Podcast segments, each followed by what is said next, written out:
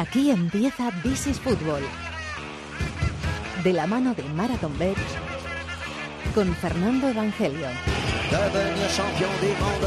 Football. Football.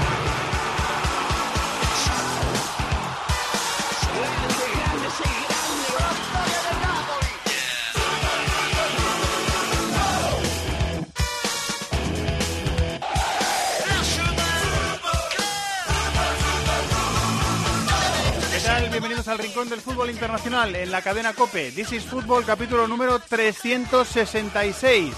En la antesala de los partidos de ida de cuartos de final de la Champions League con el Barça jugándose la vida ante el... Bueno, es la vida deportiva, se entiende. Ante el Manchester United y otras tres eliminatorias que vamos también a hacer la previa en este programa. Martes, Tottenham, Manchester City, Liverpool, Oporto con tiempo de juego en directo desde las 9 de la noche en cope.es y aplicaciones móviles. Y el miércoles Manchester United Barcelona y Ajax Juventus. Y para el jueves el turno de los cuartos de final de la Europa League con un derby, derby regional, el que van a disputar el Villarreal y el Valencia.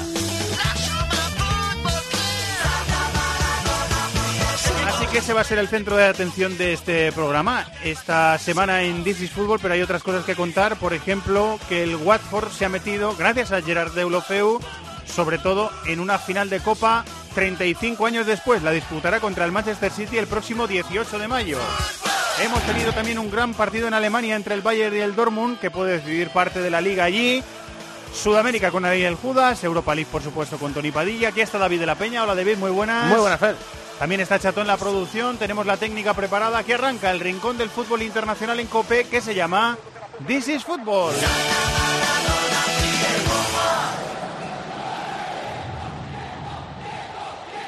Este miércoles Vamos a pedir lo que nos gusta. vuelve la Liga de Campeones.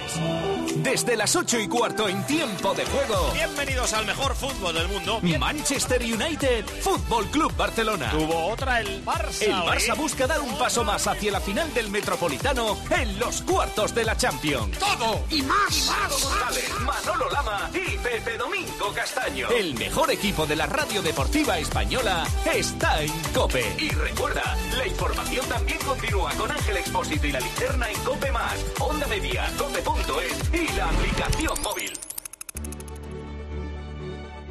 Maldini juega en This is Fútbol en Cope.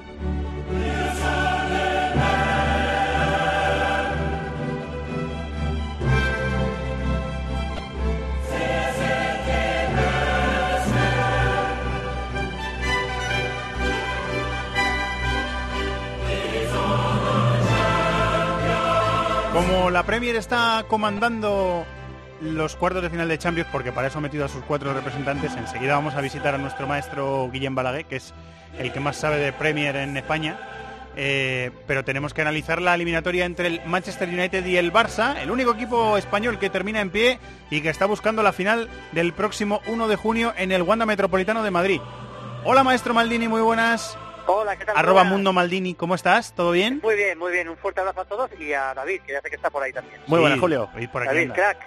Preparado, ya listo para, para hablar de Sí, fútbol. para- Hombre, por supuesto, sí, sí, para, para estos partidos de cuartos de Champions y de Europa League. También hay partidos en Europa League, pero bueno, mañana tenemos eh, dos partidos tremendos, aunque lógicamente el partido que más nos interesa es el del miércoles de Old Trafford, donde, a ver, eh, por supuesto que el Barça puede sufrir, pero yo veo una superioridad manifiesta del Barça. ¿no? Luego pasará lo que tenga que pasar, pero la sensación que tengo es que el que el Barça es muy superior, línea por línea, y que no, no debería pasar muchos apuros para estar en semifinales, francamente. Primer partido en Manchester, recuerdo porque el sorteo dijo lo contrario, pero como no pueden Sí. coincidir por temas de seguridad el United y el City la misma semana en días consecutivos, cambiaron el orden, la UEFA cambió el orden y va a ser el Camp Nou el partido de vuelta. Es así, ¿no? Sí, sí, tal cual. se había- ya se había sorteado antes que en caso de que pasara, el que cambiaría el orden sería el Manchester United. O sea, que no se hizo a posteriori, sino, sino que o sea, no, se, no se favorecía al City. Sí, porque el mejor clasificado de la liga en el año anterior fue el City, entonces por eso el City tenía O sea, prioridad. por eso ya se, ya se sabía que podía pasar, ¿no? Pero, pero bueno, es una eliminatoria. Pero fíjate, estos días he estado viendo, pues mañana lo haré con Juanma en el partidazo por la noche, en la sección. He estado viendo algunos partidos entre ellos tremendos, ya no solo las finales que han jugado los de Champions, sino hay, hay una, una ronda de fase de grupos que empatan a tres los dos partidos, 3-3 en el Camp Nou y 3-3 en, en Old Trafford en dos partidos absolutamente memorables. Y luego hay una semifinal. Eh, ¿Eso cuándo, eso fue, cuándo fue? Julio? debió ser, eh, eh, creo que es 2003 o 2004 Mm. aproximadamente, mitad, mitad de los 2000. Y luego un poquito más tarde, que fue la que gana el Manchester United con Cristiano Ronaldo en la final del Chelsea en 2008, el United elimina al Barça en semifinales con 0-0 en el Camp Nou, que si os acordáis falló un penalti Cristiano Ronaldo nada más empezar. Sí. Y en la vuelta gana 1-0 el United con un golazo de Paul Scholes y deja al Barça fuera de esa final que se fue en Moscú y fue el primer título de Champions para, para Cristiano ganando la final por Y, luego el. Barça le gana la final al United en 2011, es, me parece, en Berlín, dos- puede en ser. Roma, ¿no? ¿No? No, le gana en Roma y le gana en Londres. Le gana dos finales. Ah, es verdad, que son dos, que son dos. Le sí, gana sí. dos, le gana dos. sí, ha habido y luego ha habido un partido de Recopa en los 80, 83-84, que yo recuerdo haberlo visto en la tele de pequeñito, eh, en el que el United elimina al Barça, con el Barça tenía su estrella Maradona, le dirige a Menotti le elimina remontando un 2-0 en la ida, ganando 3-0 en el Trafford en la vuelta. Y es que me, me acordaba de la de 2011, pero de la otra de la otra no me acordaba. Sí, sí, lo- le ha ganado dos finales el, el, United, el Barça al, al United. Eh, muchas bajas, ¿no? Tiene unas cuantas bajas. Y eso que este fin de semana el equipo no ha jugado, porque entre el eh, entre el follón de- del calendario de- entre Liga y Copa, el United se ha quedado sin, sin jugar, ha podido descansar, pero tiene unos cuantos renqueantes, ¿no? Tiene, tiene sí, problemas de tiene, lesiones. tiene, a- tiene a Rashford renqueante, pero no sé si se recupera. Tiene A Herrera también. a Herrera también, a Belli que no va a jugar prácticamente seguro. Es decir, que son bajas, eh, digamos, de la columna vertebral, porque, por ejemplo, el partido que jugaron en, en la ida en Old Trafford, porque la vuelta tuvo muchas bajas por sanción, acordaos, el partido de, de París. Pero en la ida, eh, y, por, y lesión, en la ida los centrales fueron, si no me equivoco, fue Belli seguro jugó, uno de los centrales, con lo cual no va a poder estar. Así que que tiene bajas, y luego Rashford también eh, titular, o sea, tiene bajas, si no, si no llega Rashford, bajas importantes, también Alexis, por supuesto, sigue lesionado, o sea, que tiene bajas importantes. Ahora le pregunto a David, pero hemos estado hablando también del United esta temporada en DC Fútbol bastante.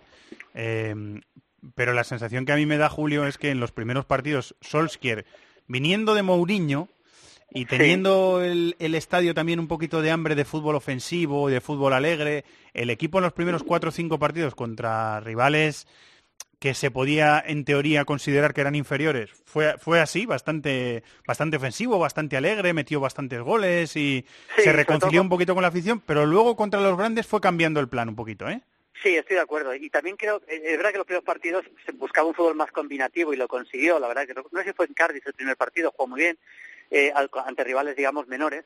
Pero yo viéndolo al United en los últimos tiempos, desde que llegó Solskjaer prácticamente, para mí está por encima sus resultados que, su juego. Y también es verdad que los resultados, hablo de meterse contra el Paris Saint-Germain en cuartos y de algunos partidos de liga donde el equipo es verdad que se ha estado metiendo en la zona Champions, pero ya últimamente ya perdió contra el Wolves. Yo creo que el equipo sigue sin estar bien, o sea, es, un buen equipo con buenos futbolistas, pero me parece que está lejos de, de lo que se puede esperar del Manchester United. Dicho eso, está mejor el contra que con Mourinho. También te digo una cosa, o sea, el- la clasificación para cuartos, yo he escuchado y he leído mucho que si el United del partido heroico en París, tal, fue realmente un accidente, o sea, fue una cosa que, Sí. que- que- si ves el partido no te lo crees, o sea, es imposible futbolísticamente decir sobre algo todo la primera algo- parte ah, la primera parte cosa- fue una cosa una- fue, fue realmente un accidente, o sea, fue una, una casualidad realmente. Es verdad que también y el Paris partido de Saint-Germain Trafford que fue muy superior el PSG también Sí, sí, sí. Es verdad que el- el- el- en la vuelta cometió errores graves el Paris Saint Germain, que al final aprovechó el United, pero lo que pasó en ese partido, incluido la última, si no había pasado el medio campo en la segunda parte, hasta esa jugada en el minuto 90 es con, verdad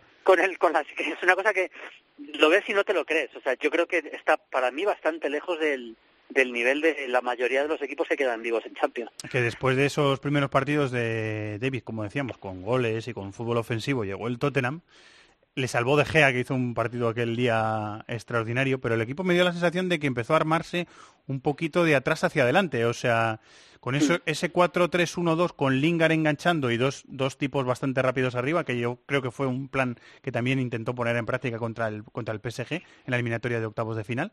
Eh, y es un poco el plan, o sea, me imagino más ese plan contra, contra el Barça. Yo creo que sin ninguna duda.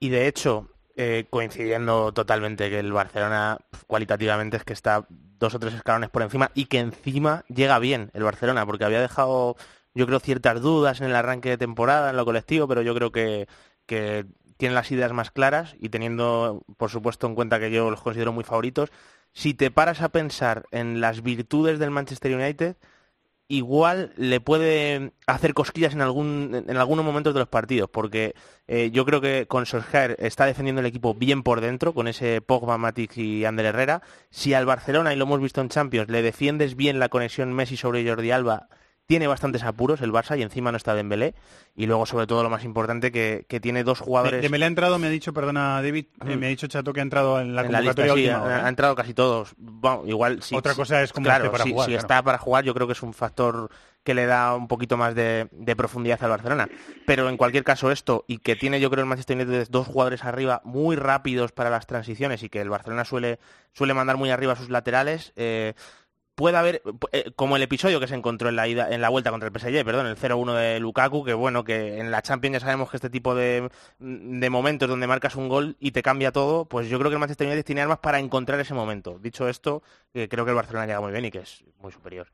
Estamos viendo en algunas alineaciones previas, eh, Julio del Barça, cuatro centrocampistas. ¿Te lo imaginas eh, también así? Pues, pues sí, es posible que entre un cuarto centrocampista, quizá Vidal en el medio campo. Yo creo que al final el, el equipo, yo veo más un 4-4-2. Coutinho me gustó contra el Atleti, estuvo bastante mejor que otros partidos, pero si no llega Dembélé, que aunque como dices se ha viajado no creo que sea titular, yo sí veo más un 4-4-2, de verdad, armando un medio campo, por supuesto con Busquets, Artur, Marrakitic y quizá Vidal y luego arriba pues Messi y Suárez. Yo sí creo que, lo que sí creo que es que, bueno, lo que, lo que prácticamente seguro es que el Barça va a dominar el partido. Cuando digo dominar va a tener mucho más el balón, porque el United no es tan difícil dominarle en casa. Otra cosa, como dice David, que es verdad que tiene gente rápida, que te puede cazar con espacios en alguna jugada, porque el Barça lógicamente se va a ver tan superior y va a tener tanto balón que probablemente eh, va a arriesgar. También es verdad que, acordémonos del partido de Lyon, eh, el Barça jugó contra un equipo que sabía que tenía transiciones rápidas peligrosas, como es el Lyon, el partido de Francia, el 0-0, y el Barça, aunque creó ocasiones, tuvo cierto, cierto, cierta prudencia a la hora de, de arriesgar mucho, así que quizá también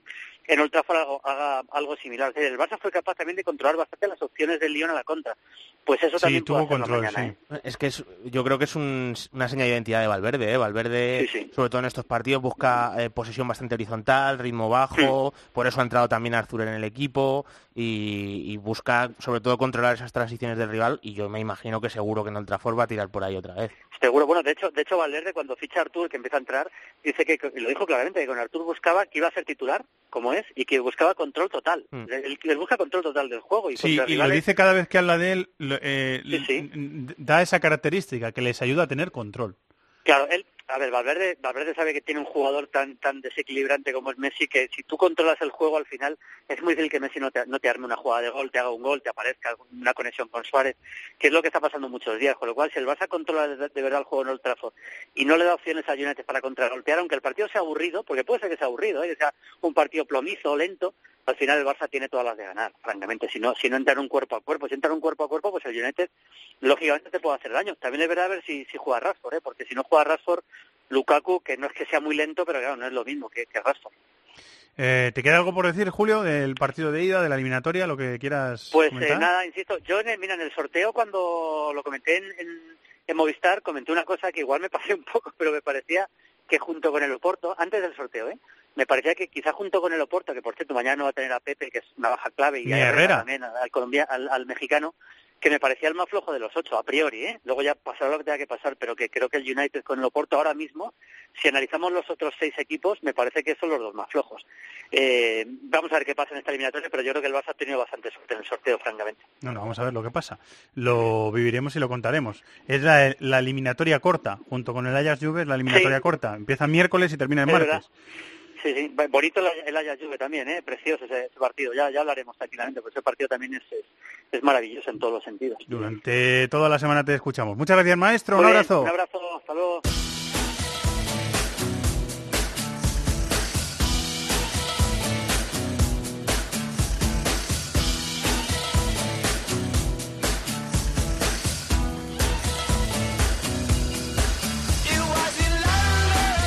Vamos a echar un ratito de charla con los equipos ingleses en la Champions como excusa o como protagonistas, según queramos verlos.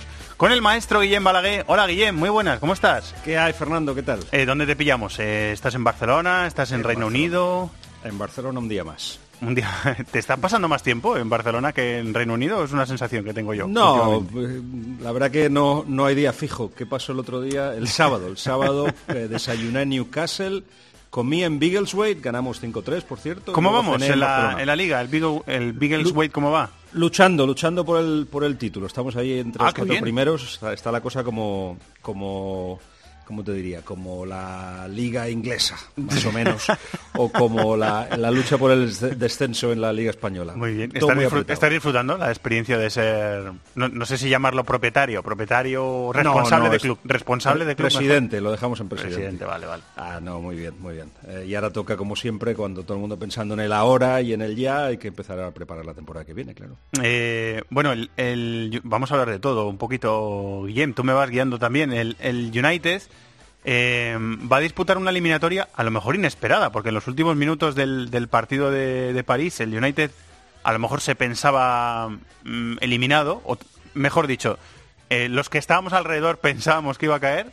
Al final no, no, no cayó, era un escenario improbable y ahora le toca el Barça. ¿Cómo ves al, al United llegando a las puertas de esta eliminatoria? Bueno, yo creo que si sacas el último minuto de la eliminatoria contra el PSG, eh, pues hubiéramos estado de acuerdo que el PSG merecía pasar, que ha pasado porque es lo lógico, pero ocurrió un accidente. Lo que pasa que de accidentes no se llega a la, a la final. La semana pasada estuve con Chris Smalling y Solskjaer y Mike Phelan, que estaban en una presentación de una organización caritativa, y la verdad que ellos hablaban en ese sentido también, que tuvieron muchísima suerte, que pasa, que en el fútbol estas cosas pasan, pero que tienen que mejorar muchísimo. Eh, la verdad que es- tienen muy claro que el 11 que pueden poner eh, ante cualquier equipo es suficientemente bueno para poder disputar los partidos, pero luego cuando toca echar para un lado o para el otro, cuando hay que contar con el banquillo, no tiene lo de otros, lo de otros conjuntos. Así que son conscientes de su inferioridad y por eso se plantearon los dos partidos contra el PSG eh, de una manera más bien conservativa y defensiva. La verdad que intentaron en Old Trafford que el equipo ac- atacara más. Y es una cosa curiosa lo que está pasando, porque Solskjaer le- les pide que, que se echen para arriba, pero el equipo no se echa para arriba. El equipo está hecho para hacer otra cosa, que es equipo de, de Mourinho, equipo defensivo, que no quiere arriesgar, con centrales que no la tocan con demasiada confianza, que no son muy rápidos, eh, depende mucho de- del acierto de, un Rashford, Lukaku no está ahora mismo al, nivel del resto, en fin, eh, un equipo que se sabe inferior y que espera, cruza los dedos, que contra el Barça pues no se vea al mejor Messi, que Luis Suárez no vuelva a marcar después de dos años fuera, un montón de cosas. Eh, son claramente inferiores y lo saben. El, objetivo es darles alegría a la afición de- desde ahora hasta final de temporada, pero por encima de todo acabar entre los cuatro primeros en, la liga. ¿Cómo ha sido el proceso de eh, Solskjaer convertirse en entrenador permanente? Era entrenador interino y había muchas voces alrededor del club que señalaban que con, la transformación que había hecho del equipo, con la mejoría que tenía el United, tenía que ser un proyecto permanente. Él estaba eh, como una especie de cesión de, por parte del molde, nos explicó Alex Cranins, que es el portero hispano-belga del, del molde. ¿Cómo ha sido ese proceso de, de él convertirse? ¿Ha pedido mucho? ¿Le han dado condiciones? ¿Cómo cómo ha sido eso? Básicamente, eh, estuve en Manchester varias veces durante ese periodo de transición, si quieres, y era imposible, pero completamente imposible, que no se le diera eh, a Solskjaer la posibilidad de continuar, porque lo cambió todo. Cambió la impresión que se tenía desde dentro de, los jugadores, de, de la recepcionista, del médico. Fue al día siguiente, básicamente, de la marcha de Mourinho y todo el mundo empezó a sonreír. La gente estaba muy harta, muy harta de Mourinho. Eh, Solskjaer, no solo con su sonrisa eterna y, y juvenil, sino pues trayendo a un Mike Phelan, por ejemplo, que, que fue asistente de Alex Ferguson y ahora- lo tiene a su lado, eh, intentó recuperar los valores del Manchester United antiguos o los que los más conocidos, dijéramos. Eh, Alex Ferguson está detrás, eh, dice sus, sus, sus cosas y, conse- y aco- aconseja, eh, y, eso, y eso ha- salido a la calle y es obvio, con lo cual es un poco, eh, pues eso, recuperar la esencia del pasado. Hay una foto grandísima que eh, todos los equipos ingleses, quizá menos el Liverpool, le tienen muchísimo, muchísima envidia a esa, imagen, que es una foto de Cantona, Alex Ferguson y Solskjaer, eh, después de derrotar al PSG en el vestuario. Eso no lo puede hacer nadie. De hecho, el Manchester City el día siguiente estuve con ellos y me decían, fíjate, si es que ¿cómo esto- no podemos competir contra esto. Bueno, pues eso es lo que han recuperado, esa, esa esencia. Y se habla mucho de, de que también por fin es un equipo que ataca y tal. Yo la verdad que que, como se analiza a veces el fútbol es- me hace gracia, porque Hmm. no es un equipo que ataca, es un equipo que más bien defiende, que juega a la contra y que no tiene jugadores para atacar como querría Solskjaer. ¿Qué ha pedido? Pues eso, jugadores de categoría que mejoren el, el once titular. Va a perder jugadores, claramente. Vamos a ver qué pasa con Mata. Yo creo que Ander Herrera ya lo tiene hecho con el PSG. Y estamos hablando de, de más de un titular que va a tener que, que, bueno, sí, que ganarse el puesto de aquí hasta final ¿Qué de crees que va a temporada, pasar con Pogba. Guillem? Perdona. No, Pogba se queda, yo creo. No tengo, no tengo duda de que no hay cláusula de rescisión, de que no quieren venderle, de que se va a hacer un equipo alrededor de él, de que tiene ca- mucha categoría y, de- y lo que Solskjaer quiere es jugadores de, esa, de ese nivel. Así que que flirteará con el Madrid, seguro, es Mino Rayola y, y Pogba es como es, pero yo creo que el United no tiene ninguna intención de, de desprenderse de él. Eso es el miércoles. Eh, los dos partidos del martes. Primero el enfrentamiento inglés, Tottenham-Manchester City. Le ha dado un subidón que lo lleva pidiendo Pochettino toda la temporada, porque esto se esperaba desde agosto y ha llegado en abril. En la mudanza al nuevo estadio le ha dado al equipo un, un- un puntito para arriba de, de moral, de confianza, de, de ánimo. ¿Le, le ha venido bien? Hombre, sí. Lo que pasa que eso yo no sé si, si tiene una influencia real. Eso no juega, ¿no? No creo, juega. no creo. A la larga no te digo que no, porque lógicamente llevan jugando fuera desde hace un año y medio todos los partidos. Eh, entonces, bueno, es jugar en casa, ¿no? Y ciertamente el, el sonido es diferente, eh, el, el estadio se va a llenar y, y- y todo, eso es, todo eso es así. Pero bueno, eh, seguimos hablando de un Manchester City que está espectacular, que creo que ha perdido solamente un partido en el 2019, que fue eh, que fue, ahora no me acuerdo, eh, pero solamente contra Newcastle, no recuerdo. Un partido solo han perdido en, el 2019, lo demás lo han ganado. Eh, Kevin De Bruyne está espectacular. Vamos a ver qué pasa con los laterales porque Walker no está. Mendy acaba de regresar, pero bueno, ya se vio en el partido de Copa contra el Brighton de semifinales que, que tampoco está todavía muy fino. Va a jugar con tres atrás eh, Pochettino, igual hace lo mismo Pep Guardiola, veremos, pero, pero en los cuatro últimos enfrentamientos, tres victorias del City y un empate, eh, hay cierta superioridad lógica por otra parte. Ahora, eso sí, el, el Tottenham sabe competir muy bien. Mirando estadísticas, me ha sorprendido mucho que, que Harry Kane no ha marcado todavía contra el City de Pep Guardiola. Eh, y si no marca, pues las cosas cuestan más. De hecho, apenas toca el balón cuando juegan con- contra el City, porque el City lo que suele hacer con el Tottenham es lo de siempre, lo de mantener el balón. Secuestrarle Suelen la pelota, ¿no? Sí, pero suelen ser más agresivos y más directos también. Eso lo han ido variando. La primera derrota, si recuerdas, de Pep Guardiola fue contra el, contra el Tottenham. Mm. Y ahí le sorprendió, recuerdo haber eh, comentado un par de cosas con él, le sorprendió lo físico que era el Tottenham y que iban a tener que igualarle por ahí para poder, para poder bueno, ganarles y efectivamente es entonces son más agresivos el City, cuando recuperan el balón para evitar esa presión alta del, del Tottenham también suelen ser eh, no de balón largo, pero suelen, suelen eh, jugársela menos atrás. En fin, yo creo que han, que han sabido cómo vencer a un Tottenham que ha descansado más, eh, lleva seis días sin jugar, mientras que el City tuvo que jugar la semifinal de, de Copa, pero también el City aprendido a, a manejar los tiempos y a no ponerlo todo, toda la carne sobre el asador en los partidos. Y ha recuperado a Fernandinho, ¿no? Que Tiene para, Fernandinho de vuelta. para Pepe es muy importante. Sí, eh, sobre todo porque no tiene sustituto, pero bueno, tampoco se le ha echado muchísimo en falta cuando, cua- este- estos partidos en, en que no ha estado han, han seguido ganando, con Gundogan jugando en esa posición, con Kevin De Bruyne también presente en el centro del campo.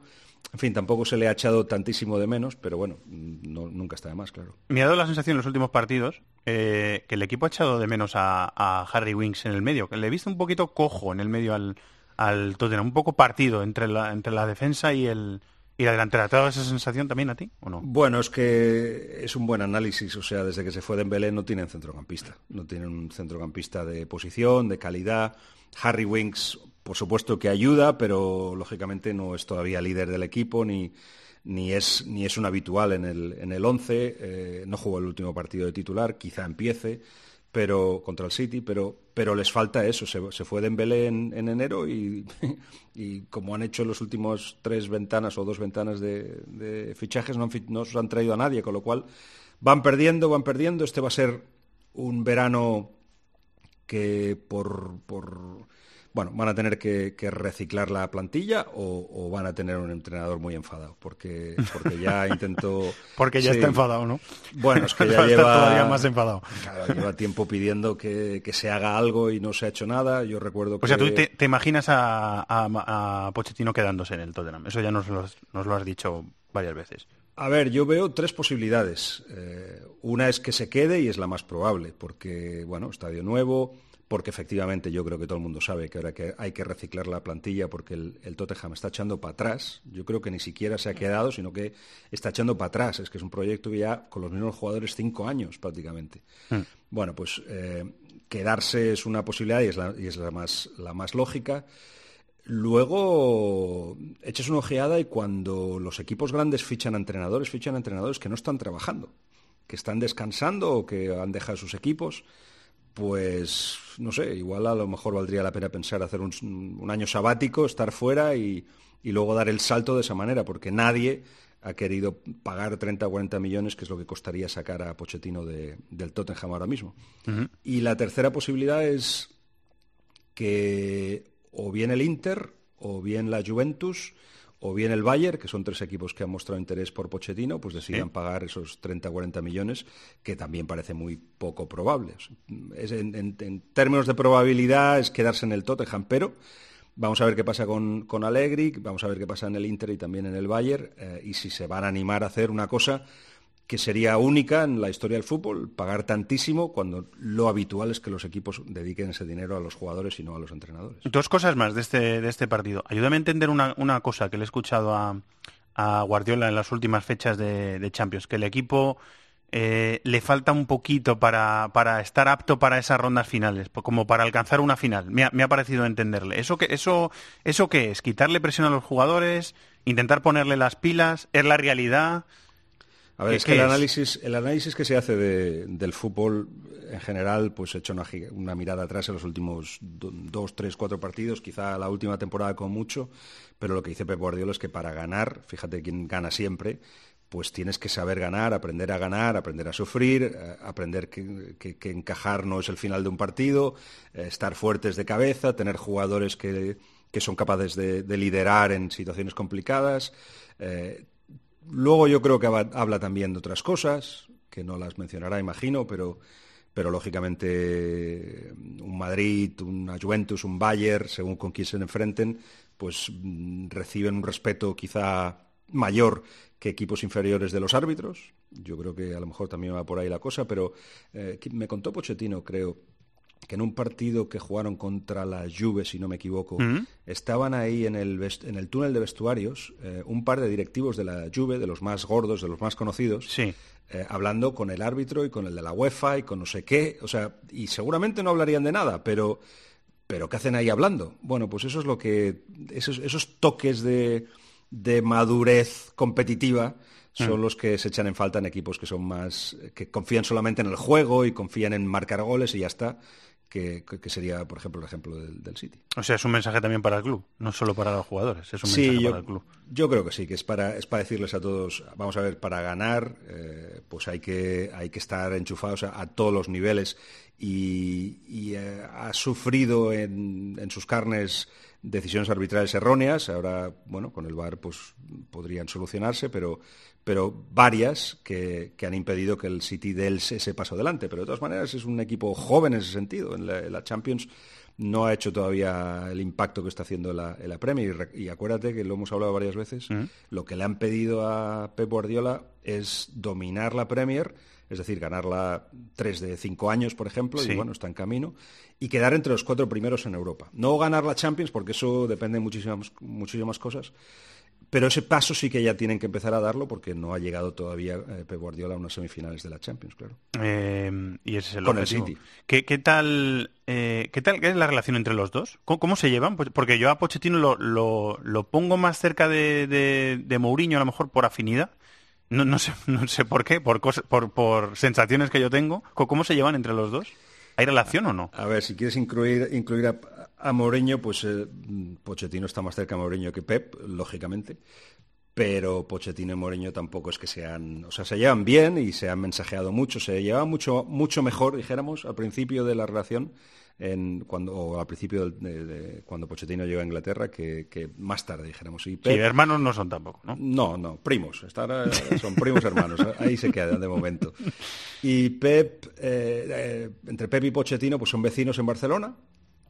Eh, yo creo que, lógicamente, como están compitiendo por, por, por espacios similares, pues, eh, pues se ha creado una, una tensión competitiva que, que hace que, bueno, que tampoco se, se intercambien mensajes y, bueno, algún gesto ha ido por ahí que, que no se ha gustado y que, y que impide que esa relación sea más fluida de lo que, de lo que ha sido en el pasado, dijéramos. Eh, Liverpool o Porto, que es la otra eliminatoria del, del martes y tiene como protagonista el equipo de Klopp, que también conoces bien y que has estado con ellos eh, últimamente haciendo cosas y entrevistas y tal. Eh, hay, hay tres sancionados para el, para el partido de ida, Robertson en el Liverpool y Pepe y Herrera en el Oporto, que veremos a, a Militao, el fichaje del Madrid, jugando como, como central, como yo creo que rinde mejor.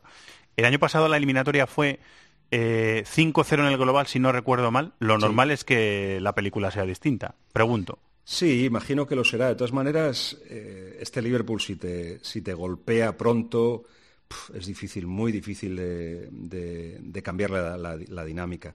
Vale que Sa- eh, Salah no está marcando como ha marcado en el, en el pasado, No. eh, pero bueno. Y, sí y aún así tiene buenas cifras, eh, Guillem. A- Sí, aún así sí. las cifras son bastante buenas. El, el nivel, yo creo que se le nota, se le ha notado, decía David de la Peña en programas anteriores, un poquito de ansiedad, a lo mejor controles, remates, lo que finalizaba el año pasado, este año no le sale, pero aún así las cifras son no, no son no son nada malas, ¿eh?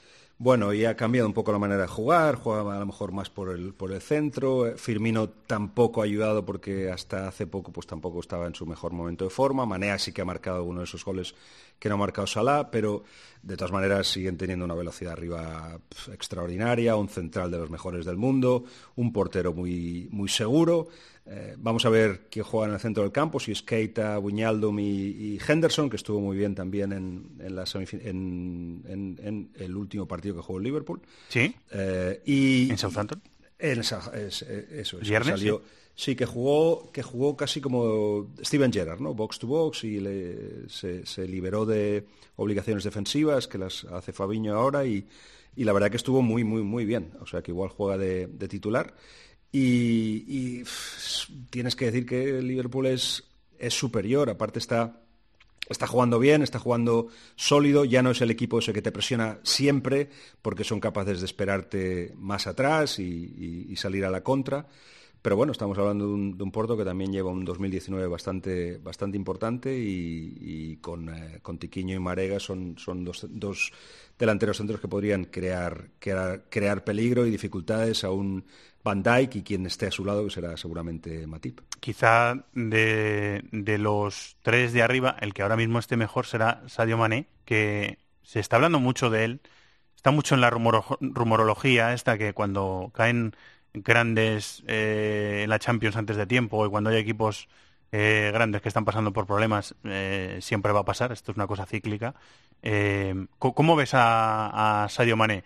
Te pregunto por presente y por, y por medio futuro también. O sea, ¿le, le ves quedándose en el, en el Liverpool o queda Mm. mucho tiempo para acabar la temporada? Le veo que está muy cómodo en el Liverpool, que no tienen intención de desprenderse de él, que es una historia que sí que fue cierta en su día, que, que Zidane le quería y que incluso creo que en algún momento Mané lo, reconoció, pero el Liverpool no quiere desprenderse de, de nadie. Están en una, en una fase, bueno, primero que no tienen necesidad de vender porque tienen toda la pasta que quieren, más o menos, o, o al menos para mantener a, a la plantilla y lógicamente veremos qué pasa este año con la Premier si si la ganan o no, pero aún así están en, en condiciones de volverla a disputar la temporada que viene si todo el mundo se queda.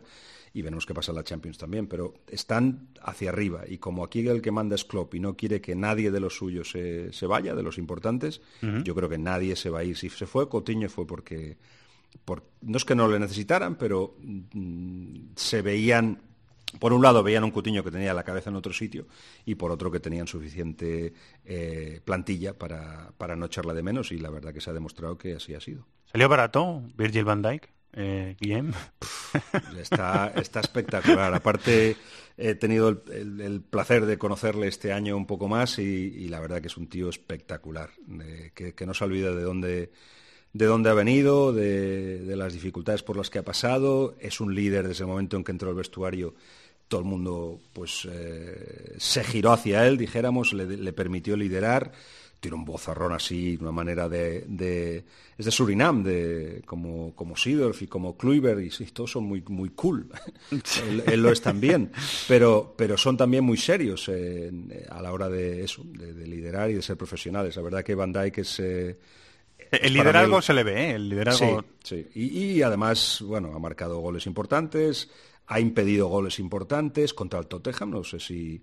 eh, fue contra el Tottenham, no sé si lo viste Me en su- una- me suena una también, sí. ocasión de, de Sissoko, Sí. eh, que tenía Sí, que la, de pasársela a Son, dos, eh, un dos contra uno, ¿no? Eso es, eso es. Que Una tapa el contra, pase, tapa el pase a Son. Tapa el pase eh, a Son, que ya es, ya es tomar esa decisión, ya casi entrando en el área y echando, o sea, corriendo hacia atrás, entrando en el área, ve que Sissoko y le dice, si quieres chutar, vas a tener que chutar con tu, con tu Con la, izquierda. con la izquierda. Y efectivamente, chutó con la izquierda, le envió a- al, a- a la segun- al segundo graderío.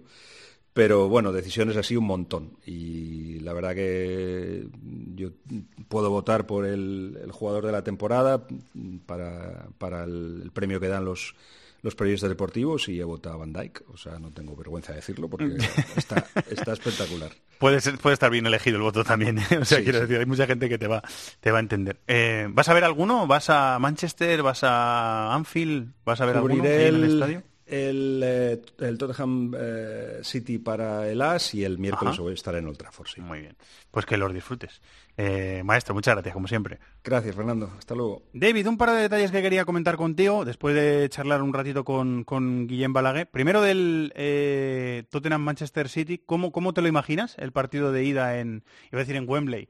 Me, me iba a traicionar el subconsciente. No, en el en estadio casa. nuevo, en el estadio nuevo del, del Tottenham. ¿Cómo, ¿Cómo te imaginas el planteamiento de los dos?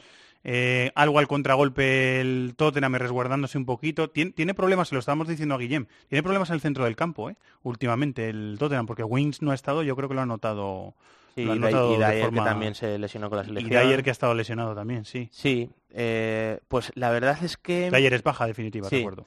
Em, no, no lo tengo muy claro porque eh, estuve revisando hace poco el partido de liga que jugaron en la ida de la de Premier League y, y el Tottenham eh, sale a presionar altísimo ese partido. Juega Pochettino un 4-2-3-1 y mete a cuatro jugadores arriba a intentar quitarle la pelota al Manchester City en salida.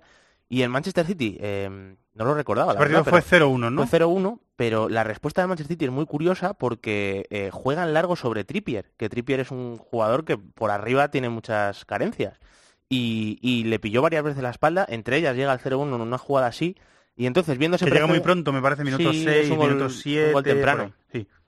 Entonces, viendo ese precedente, eh, igual el, el Tottenham intenta saltar menos a la pelota y, y intenta resguardarse un poquito más y no me extrañaría porque, Hmm. bueno, eh, evidentemente, eh, a pesar de que Harry Kane sea el goleador del equipo, eh, ha sumado el Tottenham en, eh, en la última línea a, a, a Son y a Lucas Moura, que son jugadores rapidísimos al Hmm. espacio. Hmm. Y yo creo que no morder al, al Manchester City tiene sentido, intentar activar al- a los de arriba con esas transiciones más verticales, más rápidas.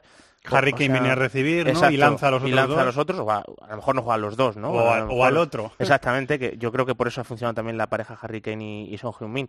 Y como Pochettino tiene la- Decía Guillem que se imagina tres centrales en el Tottenham. es una es también una posibilidad Mm.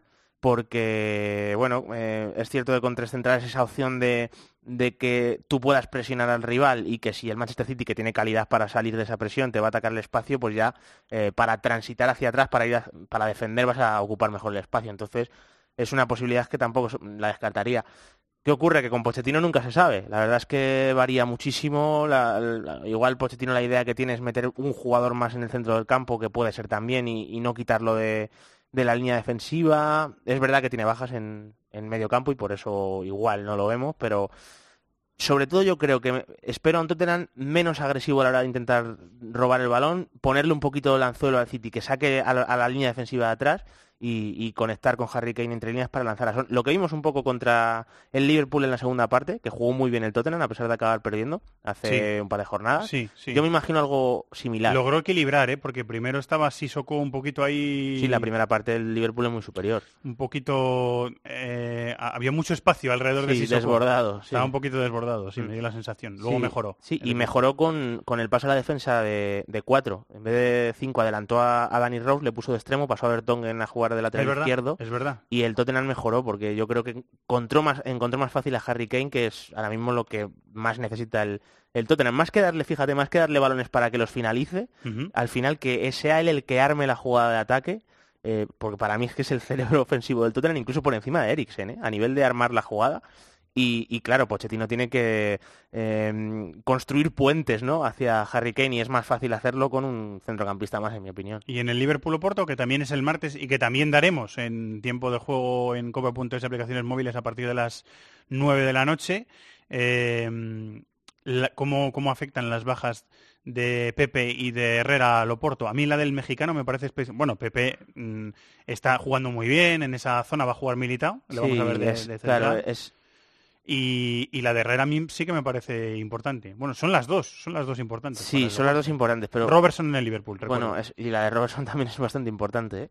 Eh, yo creo que, que a nivel de, de calidad el Oporto con Militao en el centro de la defensa, yo creo que compensa la ausencia de Pepe, porque Militao es bueno, pues un jugador muy, muy agresivo, Muy rápido, muy rápido. explosivo. Claro que contra Liverpool yo creo que esto es importante, porque sabes Sí. que vas a tener que correr muchas veces eh, Hacia atrás. hacia atrás, exactamente.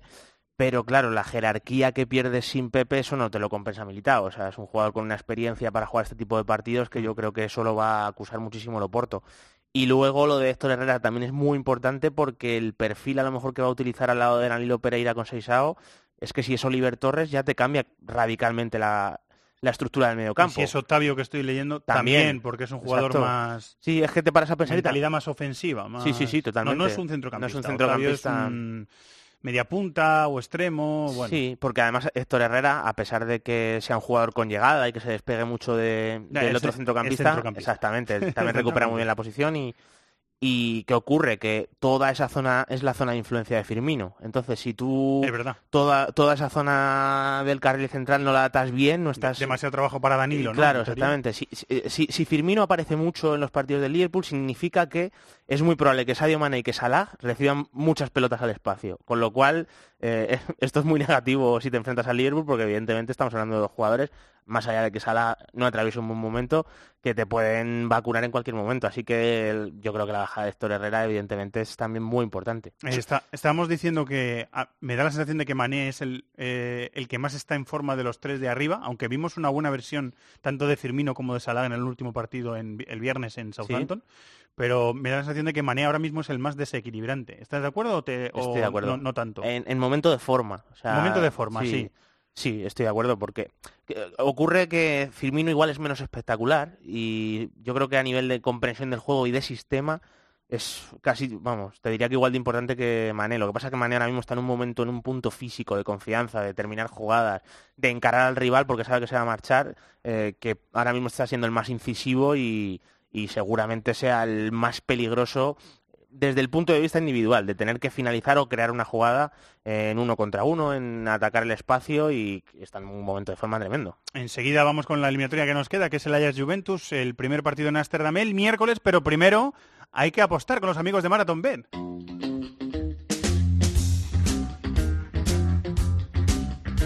De la mano de Marathon Bet. This is Football.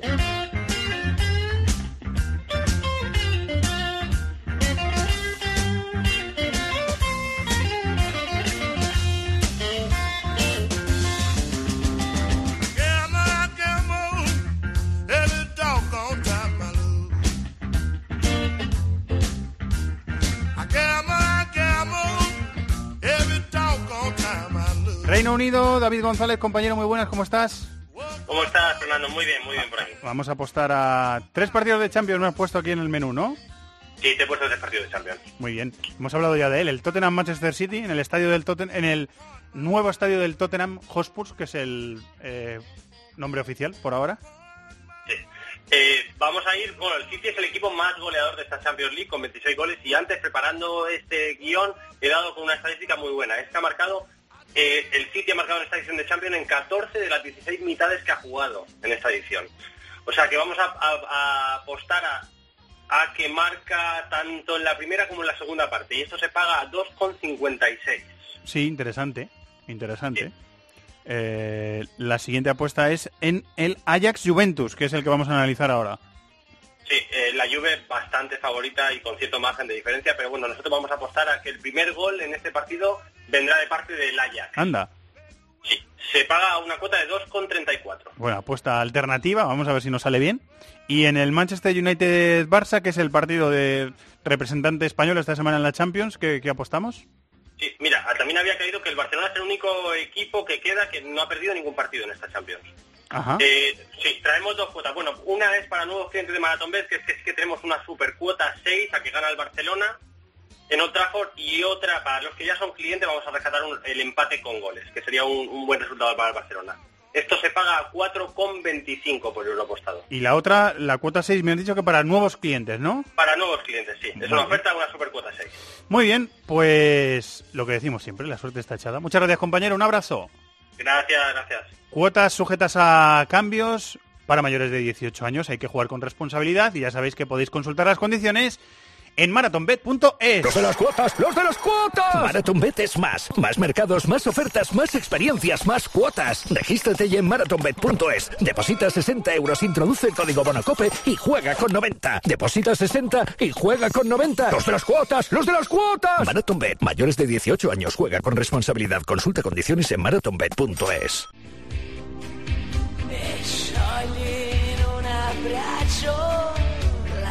Estás escuchando This is Football en Cope. Un punto es lo que le hace falta a la Juve, centrada ahora en su eliminatoria de cuartos de final de la Champions, para ser campeona de Italia por octava vez consecutiva.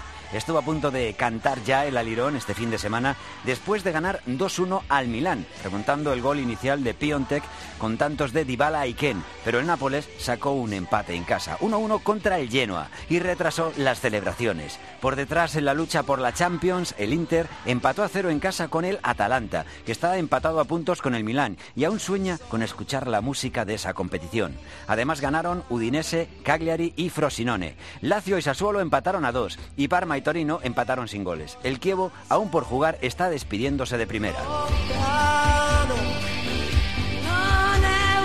Esta semana hemos metido dentro de la sección de fútbol italiano el otro partido que tenemos de ida de cuartos de final en el estadio Johan Cruyff en Ámsterdam, el Ajax Juventus, dentro de la sección de David de la Peña, que como siempre sigue por aquí. Y lo vamos a meter también dentro del cibercafé. Está Carlos Matías por aquí. Hola, Charlie, muy buenas. Hola, ¿qué tal? Muy buenas. Y Miquel Moro en algún punto de la comunidad valen- eh, valenciana. Hola, Miquel. Muy buenas. Hola, muy buenas tardes. ¿Con quién vas en el derby del Levante de la Europa League, Miquel? ¿Con qué muy el derby del Levante? Sí, el Valencia-Villarreal. ¿Con Pues, quién vas? No, no, es que es una pregunta bastante complicada. Eh, La respuesta es si no pueden perder los dos. en estos- en No, estos hombre, casos. Con el Hércules, ¿no? no llego a ese nivel, pero bueno, lo, lo veré porque... Con el Giria, ¿no? Con el Giria. Sí, o, o con el Meliana, que también... Pu- Puedes decir que te da igual quién gane, pero que luego en semifinales les ganen a ellos, ¿no? Puede valer Hombre, si, el, si el Valencia se desgasta mucho y luego el domingo, pues va un poco justito, pues Ah, en clave, estamos viéndolo en clave local, ¿eh? Clave Levante. Clave Levante, Hombre, muy bien. no, Sí, no está para regalar. Es normal, es normal. Eh, todo el mundo lo hace, o sea que no te preocupes. Bueno, vamos a, al Ajax Juventus. Lesionados, estoy leyendo en el Ajax, en UEFA.com, Bandé y Mazraoui está sancionado. Sí. Que yo pensaba que iba a jugar eh, Christensen, pero por lo visto va a jugar Bellman. Que Bellman en los, en los jugó los últimos 10 minutos del Bernabéu y a mí me sonó más a premio a Bellman que a opción real del Ajax, porque el- en ese momento el Ajax ya tenía el pase, parece que iban Sí. 1-3 en ese momento, o- y Bellman llevaba eh, de baja por lesión en la rodilla como a lo mejor había jugado un partido en 11 meses, o un partido en un año. Eh, pero jugó Bellman el partido del, del fin de semana, que el Ajax, por cierto, llegó a 100 goles en la Eredivisie, y lo jugó Bellman, así que imagino que... Marcó un gol. ¿Marcó un gol también? Sí, sí, estoy viendo. Yo no vi el Ah, partido, no. ¿eh? Pero... Sí, yo, yo vi el partido, pero eso se me debió escapar porque no, no me acuerdo ver a Bellman marcar un gol. Sí, sí. Eh, bueno, pues eso, que parece que Bellman será titular Yo pensaba que no, pero parece que Bellman lo será. Bueno, sí, bueno, viendo los datos sí que es cierto que ha- jugó entero el- ese último partido y después de ese partido contra el Madrid ha tenido media hora más o menos en los tres siguientes, o sea que igual Me sigue extrañando, ¿eh? pero en. Holanda lo dan como... Hombre, a nivel de experiencia, claro, yo Sí, sí, mi duda, mi duda físicamente, ¿no? Mi duda era lo físico, era que estuviera... Hombre, eh, con el que se va a emparejar a priori es con Cristiano Ronaldo si Cristiano Ronaldo llega. Eh, mm, dicho esto, es yo creo que tiene más sentido, eh, a lo mejor aunque no tenga demasiado rodaje, ju- que juegue alguien con experiencia, que tiene que tiene más... eh, Más perfil de central a lo mejor claro, de lateral. Sí, sí, sí, es un central que puede jugar de lateral realmente, Mm. que le hemos visto jugar de lateral, pero Sí, él es no, no, central, es siempre Christensen, central. Chris- Christensen, para quien no Mm. lo haya visto jugar, es un extremo. Mm. O sea, Christensen no es un extremo jugando de lateral. Ah, no, entonces- Christensen, es, Christensen es todavía más, para mi gusto, todavía más ofensivo que Mazraoui. Todavía. O sea que Sí. hay bastante diferencia entre los dos, sí. No, y, que, y que quizás también Bellman, por, por eso, por haber jugado mucho tiempo de central, también por arriba, que es otro de los peligros que, que tiene la Juve, pues quizás pueda aportar bastante más que Sí, Christensen. bien apuntado. Sobre todo emparejado con Cristiano, que es un jugador alto, que es un jugador que tiene mucho salto, mucha potencia, pues en ese sentido puede, puede venirle bien a la- al Ajax. Y te he interrumpido, David. No, no, y que por lo demás, yo, yo creo que vimos a, a un Real Madrid con muchos problemas contra el Ajax y que el- la Juventus a nivel estructural esos- estos problemas no los tiene, ¿no? Entonces vamos a Un medir... equipo mucho más sólido. Claro, más hecho, más rodado y, y que... Aunque le hagan ocasiones, que a la Juve le hacen ocasiones, pero da la sensación de ser un equipo más, Sí, sí, sí, más más- armado, más mm. cohesionado, más sólido que el Madrid. Claro, y hay que ver, hombre, desde luego esta temporada yo creo que sin duda. Y, y bueno, yo creo que vamos a ver el nivel real del Ajax, eh, en- porque creo, yo creo que el Madrid lo hizo mejor al Ajax de lo que realmente es, que tiene buenos jugadores. ¿eh? El Ajax y ha fichado jugadores también con experiencia y que tiene unos cuantos jóvenes, desde luego, que, tienen una proyección tremenda. Pero yo creo que vamos a poder medir de verdad eh, el potencial de la generación que tiene el Ajax contra la Juve. Sí, también pasa una cosa, Charlie, que, que, que han pasado el Rubicón. O sea, están. Tú los ves jugar ahora y el eliminar al Madrid les ha dado una, una confianza y una, una eh, dimensión de equipo que ya no tiene. Yo creo que a, estas alturas ya no tienen nada que perder. Creo que van a jugar bastante liberados, ¿eh? No, sí, estoy de acuerdo, no tienen absolutamente nada que perder. Estoy de acuerdo con lo que decía David, que con el Madrid, quizás por las circunstancias del Madrid, que llegaba tocado, que no llegaba en su mejor momento, era quizás fácil, o sea, era más sencillo meterle mano que a la Juventus de Turín, porque lo de la Juventus... Y que- después del resultado del partido de ida. lo de la Juventus solo hay que ver los datos. Y es que al final va a ganar el octavo scudetto consecutivo. Hablamos del Paris Saint-Germain en Francia, hablamos del Bayern de Múnich en, en Alemania, y es que lo de la Juventus es casi superior a lo de los dos. Entonces es una, es una pasada. El, el Ajax yo creo que es lo que tú dices, que no tiene nada que perder, que además es un partido que le va a permitir seguir creciendo en Europa. ¿no? Al final el Ajax eh, está en esa situación, no sé si me explico, eh, llegó a la final de la, de la Europa League, ahora está en unos cuartos de final de, de Liga de Campeones. Es evidentemente un club vendedor, pero a- para llegar al éxito, siendo un club del perfil del Ajax, puedes hacerlo de dos formas. O llega un jeque y te mete el dinero, Manchester City o Paris Saint Germain, o eh, vendes caro y aprovechas ese, ese impulso económico. Evidentemente, deshacerte de jugadores como Luke de Jong, como, como de Jong, perdona, como, Como Frenkie de como sí. decía yo Luke, perdona, como Frenkie de Jong, no es una no es algo bueno, pero te va a entrar un dinero que puedes invertir en otras cosas. Como el fútbol de cantera lo tienes y de la cantera vas a seguir sacando buenos jugadores, a lo mejor puedes, puedes permitirte fichar futbolistas que te completen el equipo. El caso de Tadic, como ha sido este año, que ha sido un jugador clave en el, en el Ajax. Y yo creo que el Ajax va a crecer por ahí, ¿no? La cantera la tiene ya muy trabajada, que es por ejemplo lo que no pasa en el Oporto. El Oporto no tiene esa cantera trabajada y compra y vende. El Ajax la tiene, puede seguir sacando jugadores de ahí el dinero que ingresa por esos jugadores que saca de la cantera lo puede invertir en futbolistas que le permitan dar un paso y se acerquen a, equipos que están un escalón superior. Yo creo que es en lo que está el Ajax. Es un partido que puede decir hasta dónde puede llegar en Europa. Eh, lo del Madrid estoy de acuerdo, llega un poco condicionado por las circunstancias, pero es un partido para dar un paso adelante y no dar un paso atrás, porque al final es lo que tú dices, no tiene nada que perder. Eh, el Ajax se ha puesto líder en Holanda después del empate del PSV en Vitesse, porque lleva mejor diferencia de goles. Ha marcado, ya lo hemos dicho, 100 goles en la liga en 29 partidos, si no recuerdo mal, que son... o en 30 partidos, pero lo voy a mirar. Que es, que es una salvajada. o 29, sea, creo que quedan 5. ven- espérate, que te lo voy a decir enseguida. En 29, sí. 29 quedan 5 jornadas, por lo tanto. Todavía pueden aumentar la Son los mismos puntos, 71, pero el Ajax tiene una diferencia de más 9. Diferencia de goles de más 9, que es lo primero que se cuenta en, eh, en Holanda. De Cristiano, eh, David, una cosa. eh, Bonucci y Chiellini se iban a perder seguro el partido Sí. del Metropolitano a dos semanas vista. Luego no era tan seguro y después lo acabaron jugando los dos. A mí cuando dijo eh, Allegri, Cristiano, parece que no llega tal, pensé, no me creo nada de Juega lo que me- no, no me creo nada de lo que me cuentes, porque es que los, los equipos de Champions, pero especialmente la Juve, Sí. esta, esta temporada, está jugando No, a eso. Y, ¿eh? y otros años yo creo que la Juve también lo ha hecho. Yo ¿eh? creo que Cristiano Sí, va a jugar. Fíjate lo, fíjate lo que te digo. Eh, yo creo que también. ¿Por qué? Porque eh, va a jugar si él así lo decide. O sea, yo creo que le van a preguntar y, y Cristiano ya sabemos lo que va a responder. Eh, O sea, a, a no ser que esté lesionado de él verdad. después ¿no? de lesionarse con la selección, eh, se lesiona contra Serbia y, y dice enseguida en la, en la zona mixta, no, no, en dos semanas estoy Sí, seguro. sí. Lo dice la prensa. Claro, pues hombre, sí, lo lógico es pensar que, a ver, si nos creemos un poco los mensajes del club, igual. De momento ya entra en la convocatoria. Claro, sí, sí, le reservan a lo mejor para el tramo final, eh, pero vamos, yo, yo si tuviese que jugármela, diría que va a ser titular. ¿Qué decía Miquel?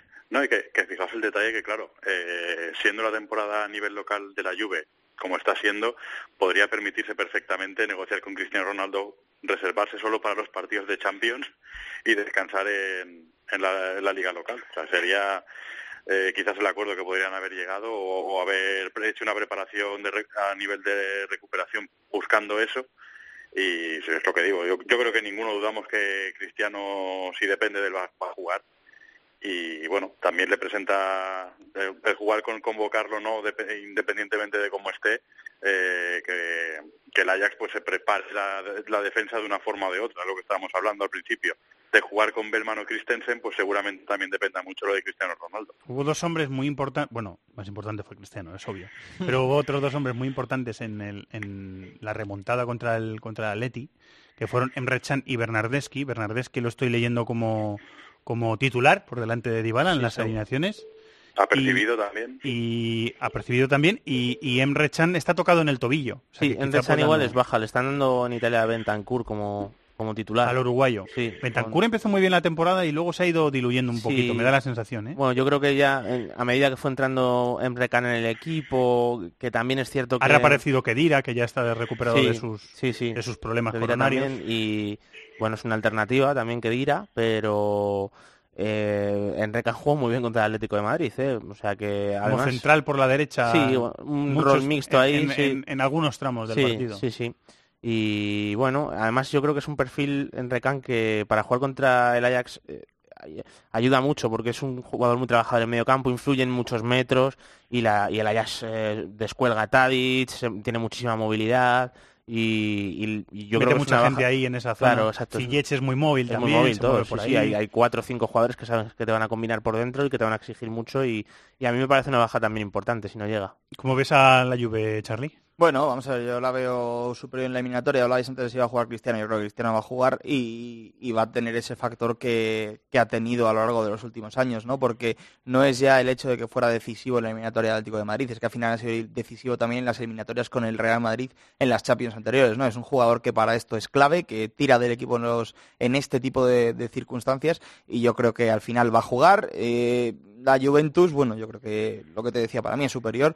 Eh, llega además eh, con la tranquilidad que da el no tener que jugarte nada más, porque la liga ya, ya la tiene ganada con jugadores en buen momento. El caso de, de Ken, ¿no? del delantero, eh, que está en un buen momento goleador. eh, jugadores con experiencia, con mucha más experiencia que los que puedan tener los de lo del Ajax, que a veces la experiencia no es un factor diferencial, pero yo creo que en este tipo de circunstancias, eh, ante un Ajax que viene con confianza, yo creo que tener un Bonucci, tener un Chiellini en el equipo te da un, un pozo que te puede ayudar a, a saber manejar los tiempos de los partidos, ¿no? Y saber manejar los tiempos de los partidos eh, a un Ajax que juega siempre acelerado, pues yo creo que te puede venir bastante bien y por eso yo creo que la, que, la Juve, y teniendo en cuenta los precedentes también que son muy favorables a la Juventus, es, es superior. Ahora bien, el Ajax tiene capacidad y ya lo ha demostrado para para hacer cualquier cosa. Se ha cargado al Real Madrid, tiene un juego vistoso, te puede sorprender con muchas acciones en muchos tipos de circunstancias.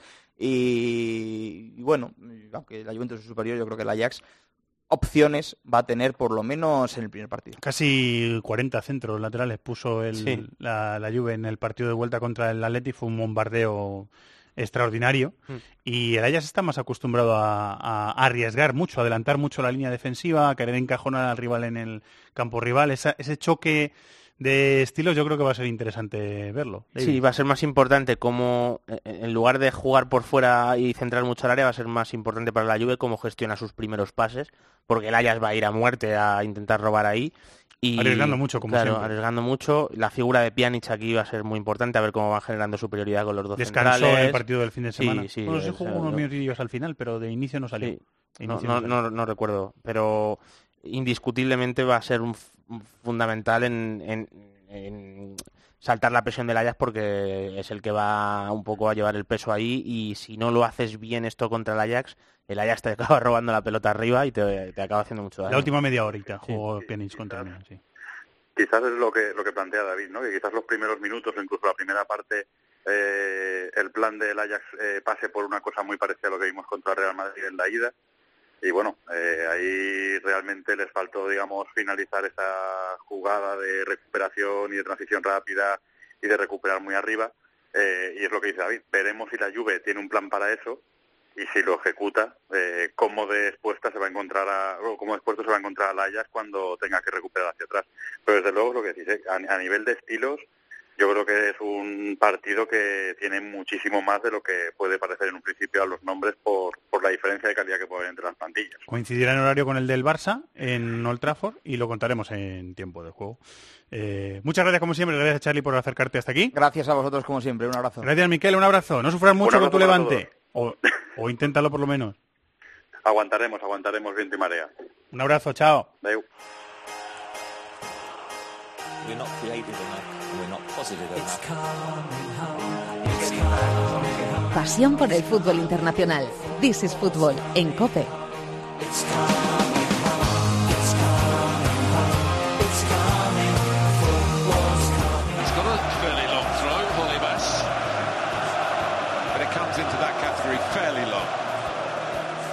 Maybe the knees will get extra strength into those biceps. Certainly, Dini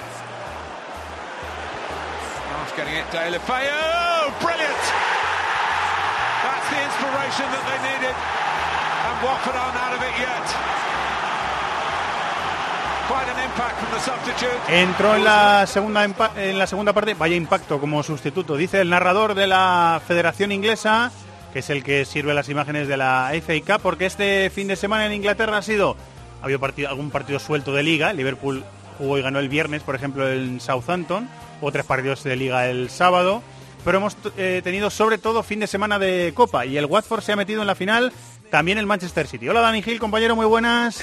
Qué barbaridad de, de Eurofeo, ¿eh? Muy buena. Qué, barbar- qué barbaridad. Además es que eh, David le mete, le mete el interior, pero es como si le metiera la- la pa- una partecita del talón para, para, para darle el efecto a la pelota y que supere a Rudy, que Rudy no es un portero bajito, Es- precisamente. Es, más, sea, es más un golpe de golf que de fútbol. Sí, sí, sí, es un tac, ¿no? Ahí un- con rosca, es un gol impresionante. Es un- es un pad es Sí, un sí, pad sí, de- es un de pad, golf, ¿no? exacto. Es, bueno, en- encima en el momento en el que es, porque el Watford está fuera del- de, la, de la final en ese momento. o sea, 2-0 son- perdiendo en el minuto 78. Exactamente, o sea, es, es un gol absolutamente clave y, y además es un recurso ante una buena defensa del rival, porque el defensa estaba bloqueando el disparo, estaba bloqueando la salida hacia afuera, estaba blo- bloqueando la salida hacia adentro y lo único que le queda hacer a Deulofeu es eh, en parado. Es la genialidad Exactamente, poner la pelota en toda la escuadra y bueno, entrar definitivamente ya y para siempre en los corazones de todos los aficionados del Watford con lo que hizo Sí, en sí. Wembley.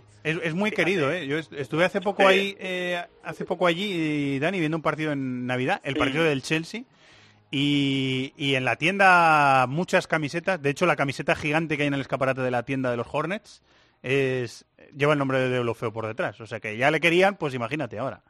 Sí, sí, sin lugar a dudas es uno de los eh, protagonistas de esta temporada. Tuvo ofertas en el pasado mercado invernal, pudo incluso irse al, al Milan y, y finalmente se tuvo que quedar. Se Otra tiene que vez al decir Milan, así. sí. Eh, sí, sí, sí, tuvo oferta importante del Milan. Él eh, tiene muy buen recuerdo de su etapa en Italia y, y, es un club al que estoy convencido de que tarde o temprano tiene la intención de volver, pero bueno, finalmente no pudo no pudo salir del Watford y, y se está saliendo. Le, le, dije el otro día, en plan de broma, eh, por WhatsApp, le dije, oye, si ganáis la, la FA Cup, voy a ir andando de Barcelona a tu pueblo. Su pueblo es Río de Arenas. Y ahora estaba mirando que son unos 67 kilómetros. Mucha, ten cuidado, que ¿eh?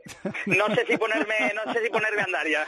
Ten, ten, cuidado. Bueno, la final contra el Manchester City, 18 de mayo en Wembley, pero es eh, yo viendo el partido me, me, estaba acordándome de que son dos equipos fuera del, del top six que dicen ellos, o sea, fuera de los seis más grandes, son dos equipos que han hecho muy buena Muy temporada buena. y que además tienen dos muy buenos entrenadores, Total, porque y- el Nuno y Javi Gracia están haciendo un trabajo tremendo en la y, Premier. y que sabes perfectamente a lo que juega cada equipo. Y eso, Exacto, o sea, tienen muy claro el plan de tienen muy claro el plan de tienen juego. buenos jugadores. Sí, pero o sea, no tienen mejores jugadores que otros equipos que han hecho mucha peor temporada Sí, sí, en la eso es Premier League. eso es cierto, O sea, eso es cierto. y están muy bien potenciados.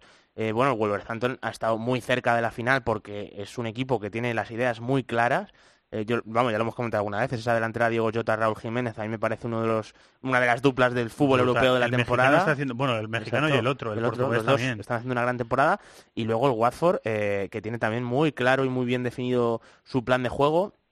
Y, la fortaleza mental, ¿eh? De Sí, sí. recuperarse de un 2-0 en una semifinal con, con la afición llenando la mitad del estadio. Sí, muy, sí. muy bien esa y, reacción y bueno, tener, psicológica. Y, y la calidad de ciertos jugadores para meterles en el partido, como fue el caso de, de Gerard de Deulofeu, que luego el gol de la prórroga también está muy bien. ¿eh? No llega al nivel del otro, pero es un muy buen gol también, ¿eh?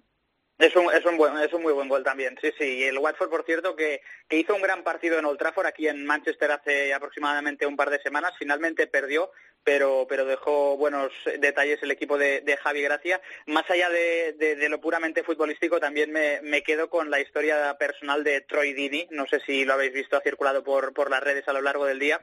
Un futbolista que, a día de hoy seguramente es el, el ídolo, uno de los grandes ídolos del, del Watford, pero decía ayer en unas declaraciones que hace 12 años pagaba 10 libras para poder ir a jugar a fútbol.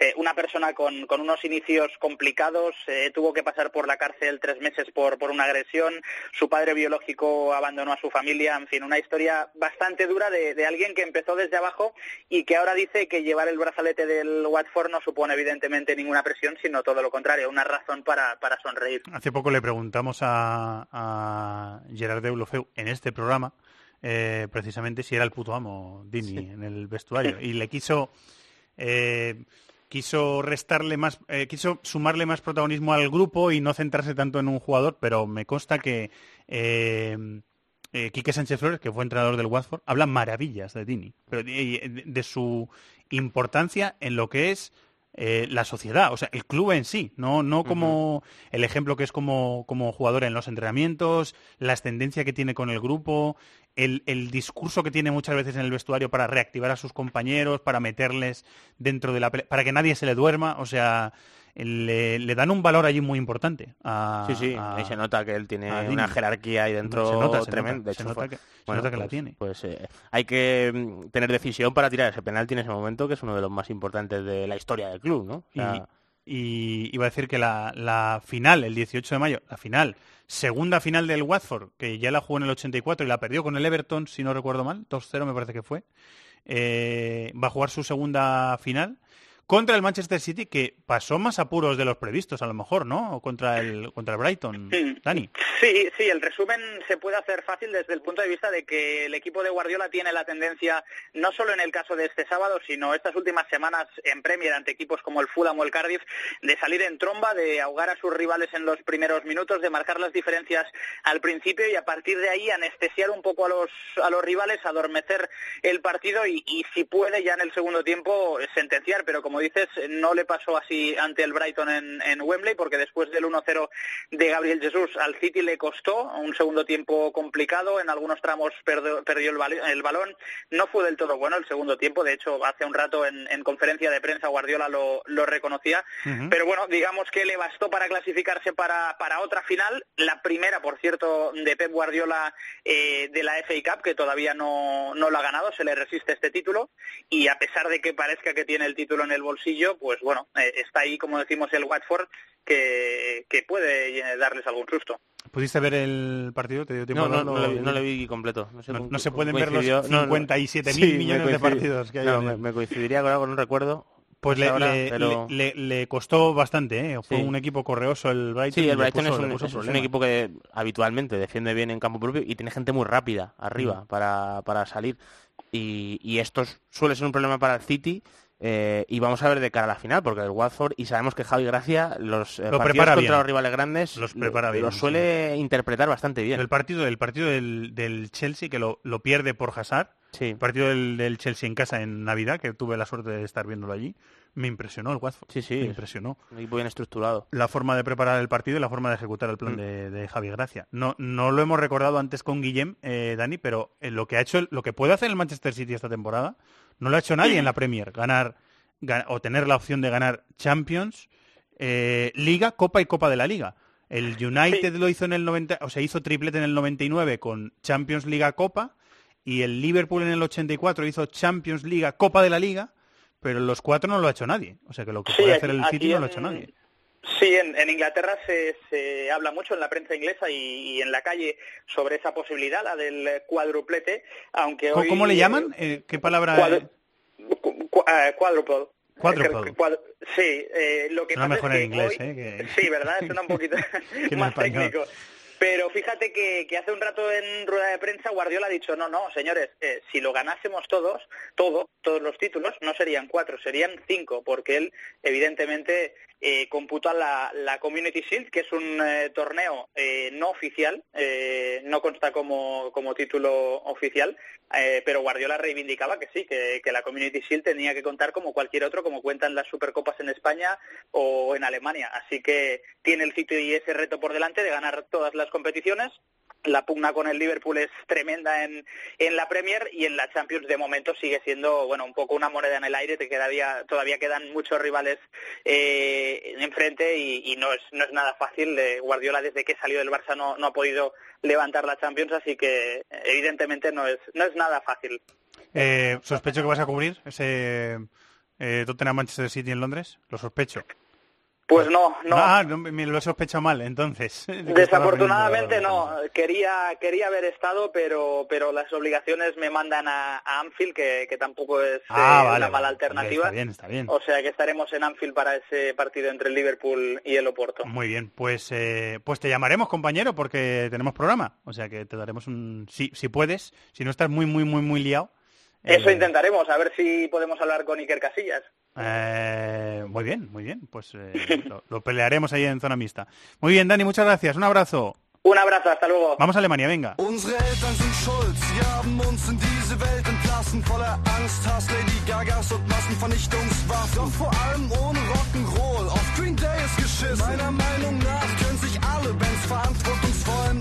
El partido probablemente del fin de semana que decidía el liderato en la Bundesliga y que podía decidir parte del futuro del campeonato alemán que están disputando eh, Bayern y Dortmund y que ojalá lo disputen hasta el final y así nos llevamos emoción. Compañero de marca Alberto Rubio, muy buenas, ¿cómo estás, hombre? Muy buenas, ¿qué tal, Fer? ¿Todo ¿Disfrutaste del partido? Sí, sí, lo disfrutamos. Eh, eh, bueno, era un clásico especial porque podía eh, inclinar o de- empezar a decidir un poco el titular de la Bundesliga y vaya si lo decidió con todo un manotazo a golpe limpio, a porrazo limpio, el Bayern pasó por encima del Borussia Dortmund. Bueno, sobre todo, eh, Alberto, a mí me llamó la atención el, el- el- lo que sufrió el Dortmund a balón parado. Las, las segundas jugadas, eh, los remates que consiguió sacar Hummels también eh, marcó Javi Martínez, o sea, sufrió Lewandowski, sufrió muchísimo el, el Dortmund en ese tipo de jugadas de estrategia y además concedió muchos corners y muchas faltas laterales, o sea, no, no, no, no estuvo tampoco muy fino en ese sentido, el, no estuvo nada fino el Dortmund. Pues mira, tengo apuntadas, anotadas, eh, aparte del, eh, del gol de, de Hummels y del eh, rechace de Javi Martínez, eh, seis ocasiones claras de gol a la salida de corners y centros laterales, Sí, sí. lo cual para una defensa de élite, eh, desde luego que habla bastante, bastante, bastante mal. Eh, yo creo que el Clásico fue un poco la constatación de lo que veníamos viendo las últimas semanas, un equipo al alza, eh, como era el Bayern, y un equipo eh, que venía en- manteniéndose más bien, no, no diría tampoco en inercia negativa, pero... que- Sosteniéndose un poco Sí. como podía, ¿no? iba resistiendo, que era el, el Borussia Dortmund, encima el, el Dortmund se, se planta en el Allianz sin Alcácer, Pulisic, Guerreiro y, y Arraf, lo Es cual verdad. le da bastante be- poco ma- margen Sí. de maniobra a Fabre, que apostó hay que decirlo, por ser un poco, digamos, conservador, metiendo a, a Daoud, eh, vemos a, a Diallo ya de forma recurrente en el, en el lateral izquierdo, el Dortmund por ahí se queda sin, sin salida, y, y la verdad que, que sufre. Y en el otro lado, Nico Kovac dejó fuera a James y apostó por, por su once de confianza con Kimmich, Nabri y Álava y Coman en una banda, Javi Martínez de eje y dejando fuera a Boateng y a, a James Rodríguez. Te sorprendió a- lo de James. Alberto, porque estaba, estaba bastante bien el colombiano, ¿eh? Me sorprendió en cuanto al rendimiento de James en las últimas semanas jornadas. Eh, no me sorprendió en cuanto a que creo que Kovac no le tiene a, fe a James y que en cuanto puede, aunque parece ser que había una molestia de por medio, pues se lo carga del once como para decir, este es mi equipo, estos son los que yo quiero y quién sabe si para mandarle también un, un mensaje a la directiva del Bayern de, de decir, oye, no me compréis a James que es que no... Que no jugó ni un minuto, ¿eh? Por muchas molestias que tuvieras, estaba en el banquillo. Imaginamos Sí. que para jugar algo estaría, ¿no? Sí, es que es que no cuento con, con él. En cualquier caso, el Bayern gana 5-0 y eh, Rummenigge ha dicho que aquí nadie tiene el puesto asegurado, ni siquiera Kovac, con lo cual eh, Bayern en estado en estado puro, la verdad. Hombre, que van a fichar, está claro que van a fichar. Han fichado a Lucas Hernández eh, van a llegar más fichajes seguro. Eh, la vitalidad de Nabri Coman le está dando la vida por las bandas al, al Bayern, ¿eh? Sí, me, encanta porque Coman es un futbolista que ha luchado mucho contra las lesiones y que sigue sigue luchando hasta el punto de que eh, hace poco dijo que eh, estaba a punto de retirarse si sufría otra grave lesión y Nabri es un futbolista al que vimos emerger con una fuerza tremenda en el Arsenal de, de Wenger al que de pronto perdimos la pista y yo reconozco que perdí incluso la, la fe hasta que de pronto en los Juegos de Río emergió con Alemania, eh, luego esa cesión al, al Hoffenheim y desde luego que le está dando mucha vitalidad y mucho dinamismo al, al Bayern en, en ataque, sobre todo porque eh, son un complemento perfecto para, para Alaba y, y Kimmich. eh, unos se doblan a otros, eh, unos se meten por dentro para que otros salgan por, por fuera y por esos centros laterales sufrió mucho el, el Dortmund que no tuvo otro plan que salir a, a encerrarse y a, digamos a sostener, a capear el temporal en el Allianz Arena. Zagadou tiene unas condiciones tremendas, pero hay muchas cosas que las tienes que, que las tiene que pulir, ¿eh? Porque justo cuando el equipo estaba más, más asediado, más agobiado, cometió un par de errores que terminaron de, de condenar al Dortmund atrás. Sí, eh, uno fue el fallo del eh, 2-0 del gol de, de Lewandowski y eso es lo que quería reflejar yo un poco al principio, que al final yo creo que a, a este Dortmund se le vio muy nervioso atrás con eh, Zagadou, Diallo y que les, le faltan jugadores para poder sacar el balón desde, desde la retaguardia y que al final eso eso te condena porque eh, si al, al Bayern no le eres capaz de quitarle el balón por ningún instante en el en el Allianz Arena tienes que resistir todo el todo el rato por más que es verdad que el Dortmund tuvo ese poste a los cinco minutos que podía haber sido el el 0-1 les condenó. Decía Marco Royce que ellos esperaban un Bayern con 4-3-3 y que el 4-2-3-1 les mató que estaban a un millón de distancia de todos los jugadores en cualquier momento y fue un poco así. El Dortmund estuvo muy superado todo el partido. Eh, un punto de ventaja del, del Bayern sobre el Dortmund, quedan eh, seis jornadas para el final, le saca 15 puntos de, de 15 goles, perdón, de diferencia, que es el primer criterio de desempate en, en Alemania. Eh, ¿Cómo lo ves? Porque el Bayern tiene un par de compromisos con equipos que se están jugando la Champions al final complicados, ¿eh? Yo creo que el Bayern es eh, favorito. Eh, en las últimas semanas ya más o menos deslicé ese pensamiento y el propio Marco Royce decía que psicológicamente está claro que es un golpe importante, que el, que el Bayern es eh, favorito, pero precisamente se albergaba al calendario porque el Bayern tiene eh, en las dos últimas jornadas que jugar contra Leipzig e Inter de Frankfurt Eso es. Que se van a estar jugando efectivamente, como decías, eh, Fer, la, la Champions, pero aunque el calendario del, Bayern es más duro, eh, Leipzig y Eintracht en las últimas cinco jornadas han ganado eh, el Leipzig los cinco partidos y el Eintracht cuatro, eh, creo que el, que el Bayern va a llevarse al final la Bundesliga. Bueno, lo contaremos. Muchas gracias, Alberto. Un abrazo. Un placer. ¡Los de las cuotas! ¡Los de las cuotas! MarathonBet es más. Más mercados, más ofertas, más experiencias, más cuotas. Regístrate ya en marathonbet.es. Deposita 60 euros, introduce el código Bonacope y juega con 90. Deposita 60 y juega con 90. ¡Los de las cuotas! ¡Los de las cuotas! MarathonBet. Mayores de 18 años. Juega con responsabilidad. Consulta condiciones en marathonbet.es.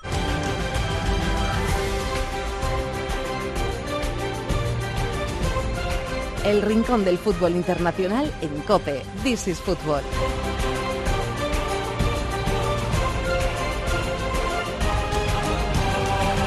Y el jueves tenemos Europa League. También con tiempo de juego en directo, los cuatro partidos a las 9 de la noche, Arsenal-Nápoles, Benfica entra de Frankfurt, Slavia de Praga-Chelsea y el que nos interesa a nosotros, que es un derby del Levante, Villarreal-Valencia. Director de Cope Deportes Valencia, Hugo Ballester. Hola Hugo. ¿Qué tal? Muy buenas, Evangelio. ¿Cómo estamos, hombre? ¿Todo bien? Todo bien, gracias. ¿Cómo se vive la previa de un derby ahí de cuartos de final de la Europa League, que está muy bien? ¿Cómo se vive? Bueno, se estaba escuchando y la verdad es que entramos en semana grande, ¿no? Para el fútbol, los amantes del fútbol en, en general, porque tenemos martes y miércoles la, la, apasionante Champions, a pesar de que solo nos queda el, el Barça en competición. Y luego el jueves un derby valenciano, un derby regional, que ya se dio en esta misma competición el año que el Valencia consiguió su doblete en la 2003-2004. verdad?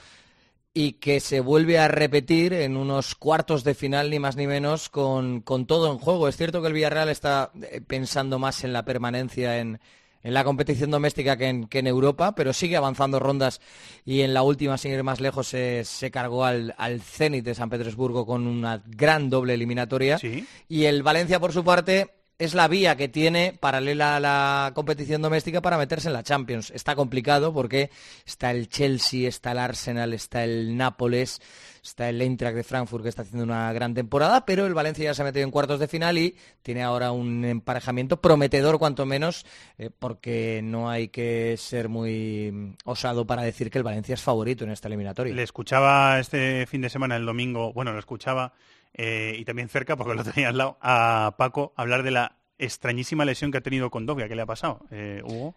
Pues ha sufrido lo que en el campo, en el directo, nos parecía que era un bocadillo, conocido vulgarmente, coloquialmente en el mundo del fútbol, un fuerte golpe, una fuerte contusión en el muslo, provocada por un rival de manera fortuita en un balón dividido, que se le ha mm, el que le ha provocado un hematoma, eh, no voy a decir gigantesco para no alarmar a nadie, pero, pero para que se haga la gente una idea, un hematoma tan grande que tuvo que abandonar Vallecas con muletas, tuvo que abandonar el aeropuerto de Manises nada más aterrizar en Valencia con silla de ruedas, de ahí se marchó al hospital para que le quitasen el derrame, se marchó a casa pensando que estaría de baja de reposo en torno a unas dos semanas, no pudo dormir en toda la noche según contamos en tiempo de juego y de madrugada, en torno a las 6, 7 de la mañana, llamó al jefe de los servicios médicos del Valencia y le dijo no puedo más, vuélveme a ingresar porque esto no ha remitido ni mucho menos y no he podido dormir. Lo ingresaron, lo tuvieron que operar para rebajar el hematoma y tiene como mínimo ocho semanas de baja.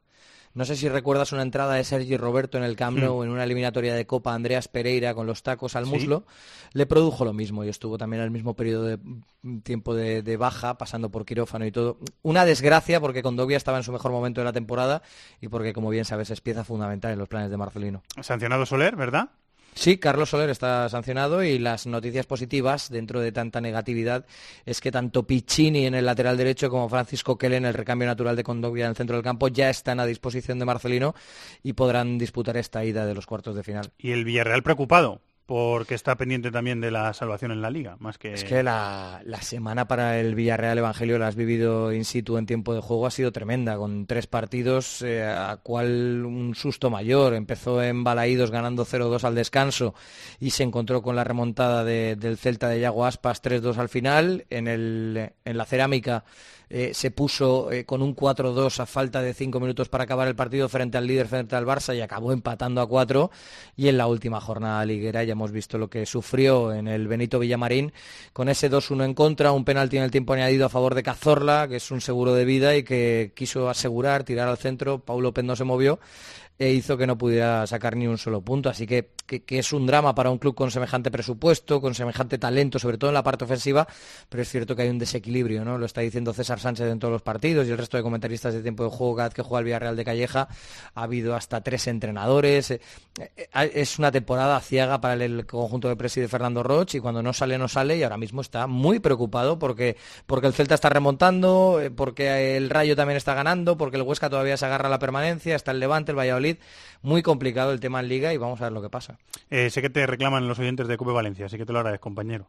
Gracias, Hugo. Yo te agradezco, como siempre, la invitación en This is Football. un abrazo, Hugo. Un abrazo a todos. Eh, Tony Padilla, hola, amigo. Muy buenas, ¿cómo estás? Hola, Fernando. ¿Cómo lo ves tú? Eh, yo, yo lo miro desde la siguiente perspectiva, que es un poco eh, también sentirse orgulloso de que dos equipos eh, que están tan cerca, eh, que han evolucionado mm, tanto en los últimos años, que tienen también perspectivas distintas, porque el Valencia es un equipo histórico, uno de los más mm, con mejor palmarés de la, del, del fútbol español, y el Villarreal están en otro escalón, pero que coincidan en un derby, que tengamos un derby europeo en cuartos de final, a mí me parece una gran noticia para el fútbol español. Yo lo miro así.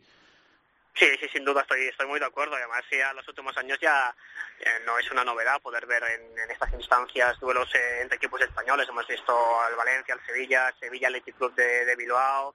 Incluso hace años me acuerdo de una, eliminatoria, esto hace más tiempo, a la Rayo Vallecano. O sea que um, siempre se, se, va produciendo porque, sobre todo en la última década, el, el dominio que tiene de las competiciones internacionales del fútbol español es es tremendo. Más que sí que es cierto que es una eliminatoria un pelín extraña, sobre todo por la presencia del Villarreal, aunque a mí, mmm, si algo me ha gustado de la actitud del conjunto de Javi Calleja últimamente es que había casi como un cierto clamor popular de ¿quieren ustedes a Europa League que se en la liga, que se tienen que salvar, no? Y el equipo de Javi Calleja dijo que no y lo demostró eliminando al Sporting de Portugal y al Zenit de San Petersburgo, Así que veremos si sigue por la misma senda de, de competir, de, intentar soñar por qué no en Europa, aunque es cierto que estas últimas eh, jornadas, estos dos últimos resbalones en, en el campo del, del, del, del, Betis en el, y también en Balaidos, han dado un poquito esa sensación de que las cosas iban bien y es inevitable que tú tengas un sueño europeo que es una maravilla porque recordemos que el Villarreal ya ha jugado semifinales tanto de Europa League como de Champions pero nunca ha llegado a una final pero al final seguramente el partido más importante de la semana lo vas a jugar en el campo del Girona. Eh, sí, es que tiene que estar pensando en eso, en la, en la liga. ¿Cómo lo ves, eh, David? ¿Cómo ves el partido entre los dos? Primero en el Madrigal y después en, en Mestalla. Bueno, yo, yo, creo que a pesar de haber perdido en Vallecas el fin de semana, el Valencia llega en una dinámica buenísima de mm. confianza. Coincido con Hugo que la baja de Condogbia es muy grave porque yo creo que es un complemento perfecto ahí a parejo, pero bueno, Coquelin eh, es una opción de garantías, yo creo que también.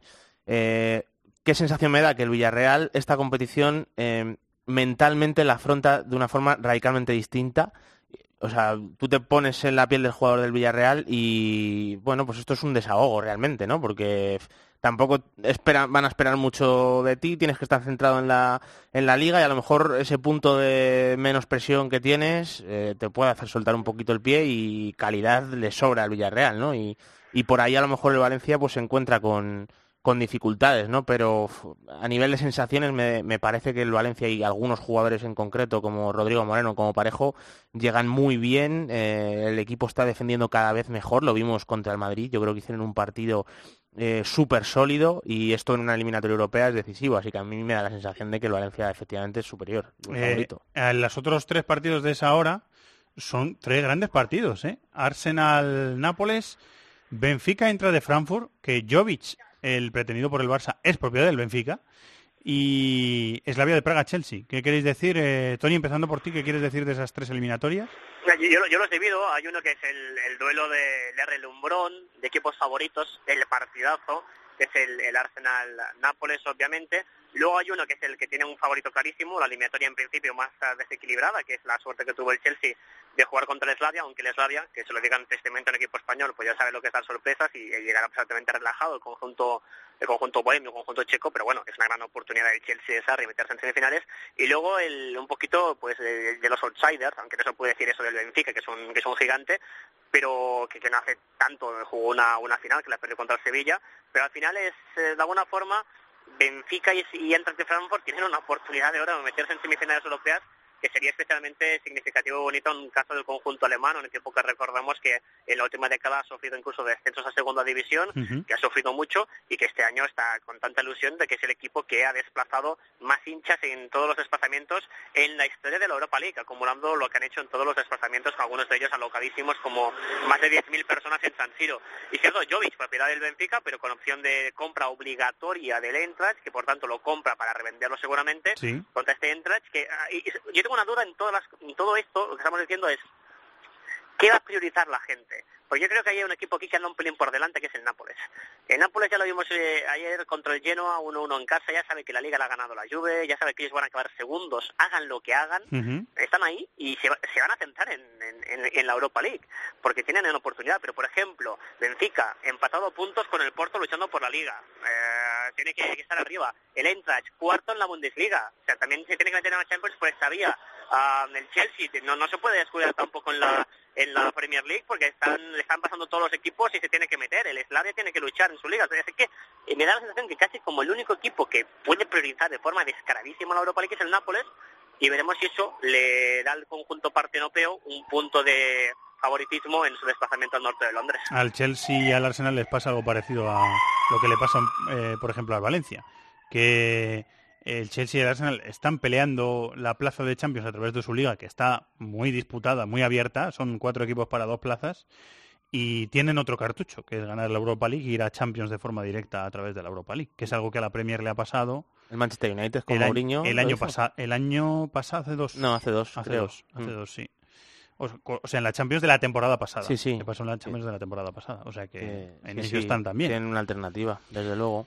Pues hombre, son partidos muy bonitos. El Benfica Eintracht a mí me parece una eliminatoria preciosa. ¿eh? Preciosa, Es que ¿eh? a mí el Eintracht creo que es de los Es otra equipos excusa que para más- ver al niño Joao Félix, que a mí me tiene Sí. completamente enamorado. Y sí, tiene muy buena pinta. Y te iba a decir que a mí el Eintracht es de los equipos que más me gusta ver eh, esta temporada en Europa. ¿eh? Un equipo súper alegre a la hora de irse arriba, con jugadores dinámicos, verticales. Eh, y Jovic eh, es que te entran por los ojos según, según les ves. Haller es muy bueno también. Sí, Haller es muy de bueno, que no estuvo este fin de semana Está contra el Schalke. no está entrando, no sé si- no el- tiene el- algún problema de lesión, me parece. No sé si estará lesionado. El otro día, desde luego, que yo estuve viendo el partido, no jugó. Pero en cualquier caso tienen muchas alternativas. Fíjate, el otro día jugó, eh, Willens jugó marcando a Omar Mascarela ahí casi de media punta. Mm. O sea que eh, tiene un entrenador también bastante creativo y, y llama mucho la atención. A mí me gusta ver los partidos del Eintracht y luego, desde luego, ese Arsenal-Nápoles que bueno, es el partido de relumbrón y, y lo que comenta Tony yo creo que es, es clave, ¿no? Porque tiene ahí la, la opción el Nápoles de, de ganar un título europeo que, bueno, eh, no me quiero ni imaginar cómo se pondría la ciudad si, si el Nápoles se lleva la Europa League. Eh, bueno, pues lo vamos a vivir el jueves con toda la emoción posible. Después los resúmenes en Movistar Liga de Campeones. Y ahí veremos a Tony también. Tony, que lo pases bien, amigo. Un abrazo a todos. Vamos hasta Sudamérica, venga.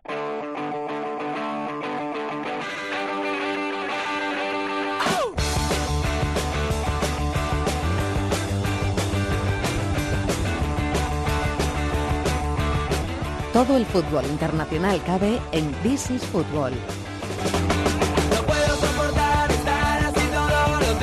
Porque tenemos en ple- a pleno rendimiento al Ecuador casi de la competición. Eh, la Copa Libertadores y hay algunos equipos grandes, históricos, eh, recientes campeones de la competición que están en apuros.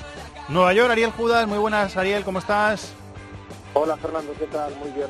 Yo te, Gracias. yo te digo una cosa, eh, Gremio lleva un punto en, en tres jornadas, nueve, nueve puntos, uno, o sea, de nueve puntos posibles, uno solo uno conseguido. El otro día la derrota le hizo mucho daño, pero lo normal es que esté fuera. Pero si hay un equipo capaz de remontar esa situación, que, que te lo veas capaz de todo, a mí Gremio me, me, me da esa sensación también. O sea que vamos a, todavía no lo demos por muerto por si acaso, ¿eh?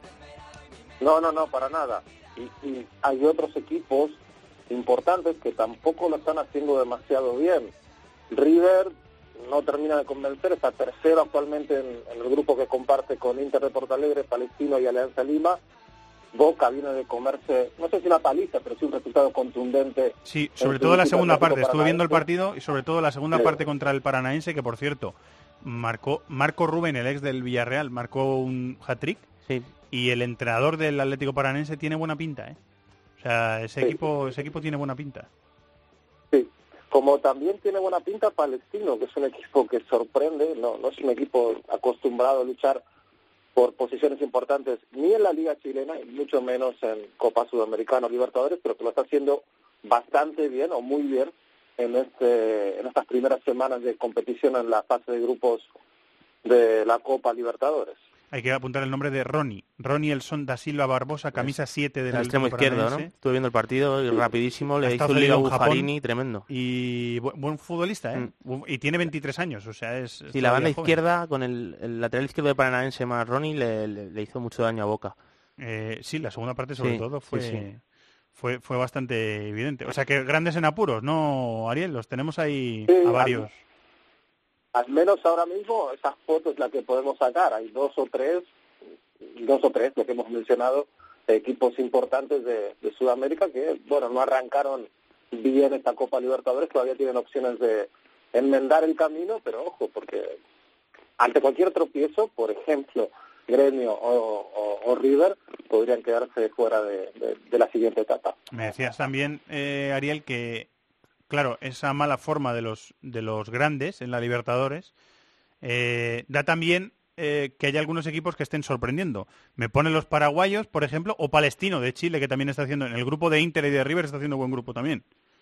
Sí, Palestino probablemente ya pueda recibir el- la etiqueta de sorpresa de, de estas primeras semanas de competición de, de fase de grupos en la Copa Libertadores. Tuvo que atravesar por la fase previa, dejó en el camino equipos de bastante renombre y, y sí sorprende el- la trayectoria del equipo chileno. Y lo de los paraguayos también. Los tres equipos más importantes de la primera división de Paraguay, Cerro Porteño, Olimpia, Libertad, no solo están punteros, sino que dos de ellos, dos de esos tres, hasta ahora están con puntaje ideal, con lo cual muy bien por, por los equipos guaraníes que están haciendo los deberes y quizás alimentando alguna esperanza de, bueno, de, de volver a tener un equipo importante en cuartos y en semis y por qué no en la final de la Copa Libertadores. Del plan de esta semana, que me- hay precisamente un Inter palestino en ese grupo, el, el primer Sí. grupo, hay un Cruzeiro Huracán, eh, Cerro Porteño Atlético Mineiro, hay buenos partidos, ¿no? Gremio Rosario Central, que es ha vida o muerte para Gremio.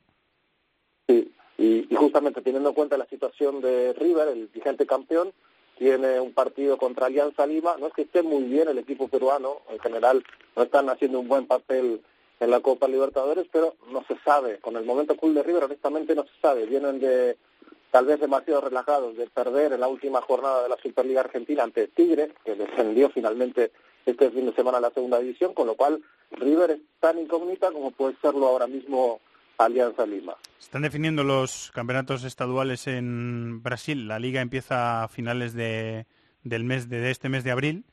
Tenemos un Grenal, por ejemplo, en el, en el Gaúcho. Se ha metido Sao Paulo en la final del Paulista. Eh, bueno, y lo iremos, lo iremos definiendo. Eh, se van metiendo equipos en la liguilla, en la Liga MX. ¿Algo que destacar de la MLS o de, otros, de otras ligas de, de Sudamérica? Ya con Racing campeón en Argentina, ¿algo que destacar, Ariel? Eh, bueno, a, destacar el, el buen campeonato que hizo Racing, ya lo hablamos días atrás, el buen campeonato de Defensa y Justicia que termina siendo subcampeón. Terminaron descendiendo en Argentina Tigres, San Martín de San Juan, Belgrano y San Martín de Tucumán. Equipos, mm, bueno, de renombre. Algunos Belgrano venía a hacer muy buenos años en la primera división argentina y quizás sorprende que finalmente haya terminado perdiendo la categoría.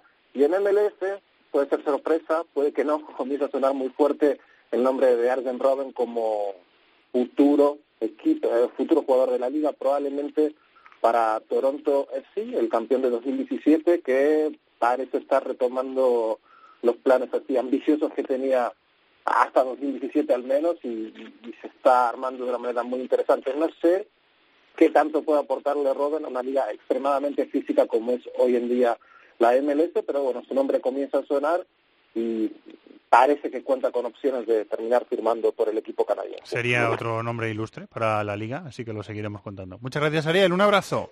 Un abrazo. Chao, Vamos chao. a, a- a por nuestra combinada, apuesta de Marathon Bet.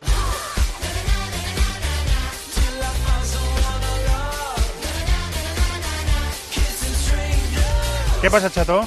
Hola, señor director, ¿qué tal? Eh, uy, qué ceremonial te ha salido. El saludo. Siempre soy ceremonial contigo. Es lo que te mereces. Eh, seguimos intentándolo, ¿eh? Sí, amigo? sí, sí, estamos ya... La vida no hay que cejar. Estamos cerca, cerca del final. Porque La vida no hay que cejar, que es No, intentarlo me- con la ceja. Me sorprende que falléis vosotros, que son los que sabéis. Yo estoy ahí de añadido. Eh, tenemos tres partidos, tres. Uno de Inglaterra. Uy, qué partidazo en Inglaterra. Sí. Otro en Italia. Sí. Y otro en Francia. Sí. Que normalmente va a decidir el campeón de Francia, porque le falta un puntito al PSG. Eso es. Contra el segundo, además contra el lead de nuestro querido Pedro Gómez. Hoy. está triunfando ahí Cierto. el fisio A ver si queda segundo y volvemos a hablar con él antes de terminar la temporada. Y nos invita a Pedro Gómez y nos vamos a ver un partido de Champions al Lille. Eso me gustaría. ¿Ves? Como sabía yo que el plan te iba a gustar. Le voy a escribir para proponérselo. Liverpool-Chelsea. ¿Te digo lo que he apostado yo? A ver, cuéntame. He estado pensando, he estado dándole vueltas. Un buen rato, además. Sí, estado- sí, sí. he estado- Te he visto antes ahí. Estaba haciendo, estaba haciendo un brainstorming conmigo mismo durante más de Eso- media hora. Eso no veas, ¿eh? Y he decidido que voy a apostar a 2-1, resultado final para el Liverpool, que se paga 9,40 a 1. Muy bien, porque el Liverpool últimamente gana, pero justito. Sí, bien ¿Verdad? pensado. Sí, sí, sí. Nos pillamos, ¿eh? Pillamos. Ah, sí. Tenemos como conexión.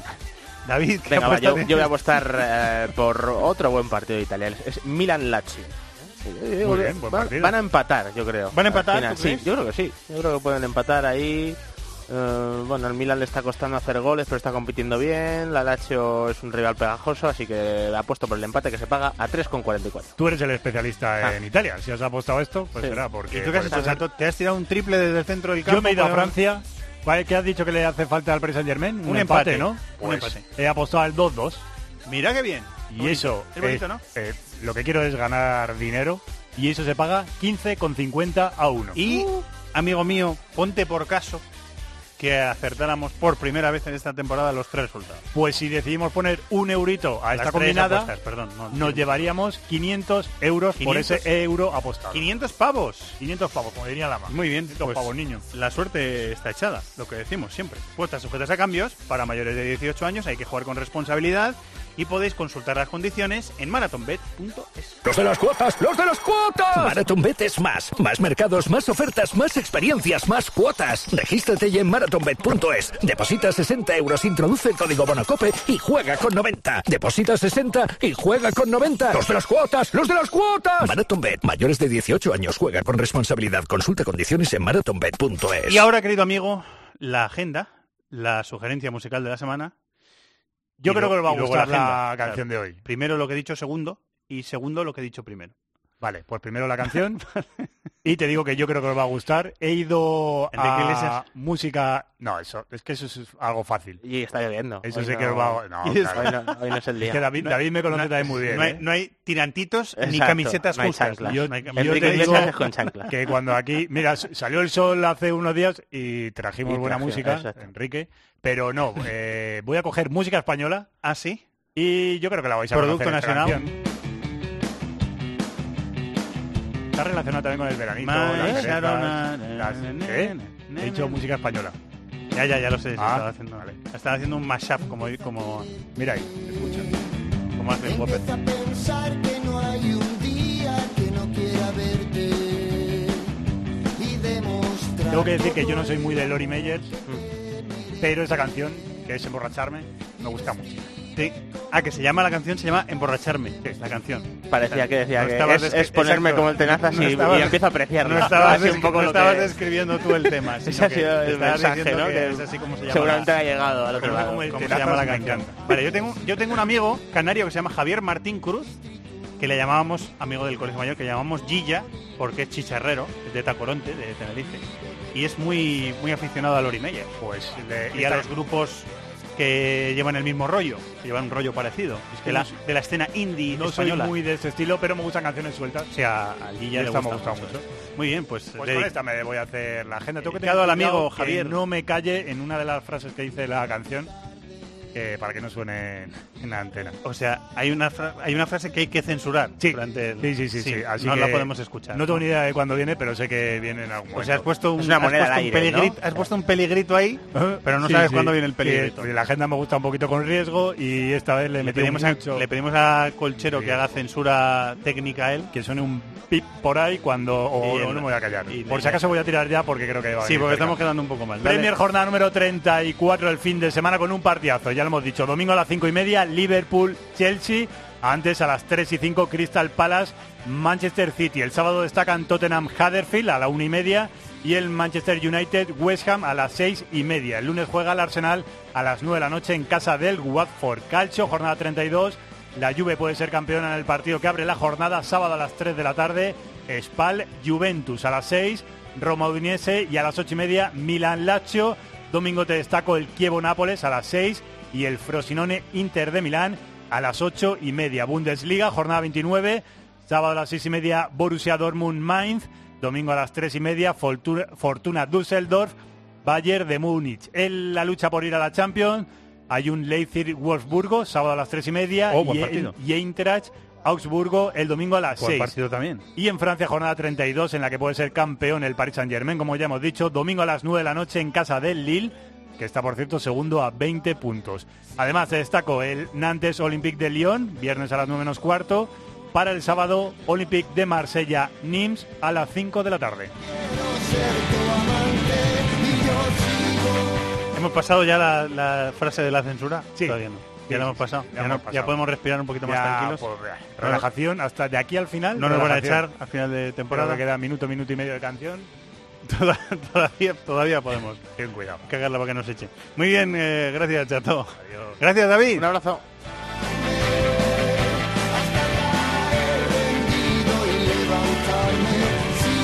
Y gracias a Colchero y a Jorge Zarza que han estado en la dirección técnica. Y gracias a vosotros, como siempre, durante toda la semana, programación completa eh, de Champions y de Europa League, martes, miércoles y jueves en los programas deportivos de esta casa, programas deportivos de COPE, formación puntual en Deportes COPE, Deportes COPE también en la linterna con Lama, en el caso del lunes, también tiempo de juego con los partidos en directo, el partidazo con Juanma Castaño y lo que siempre decimos, la mayor oferta de podcast de la radio española en eh, deportes y en no deportes. Muchas gracias a todos por estar ahí. Hasta la semana que viene. Que disfrutéis de la radio de la vida. Un abrazo, adiós. En el correo electrónico en Facebook nuestra página This is Fútbol Cope y en Twitter arroba Fútbol Cope.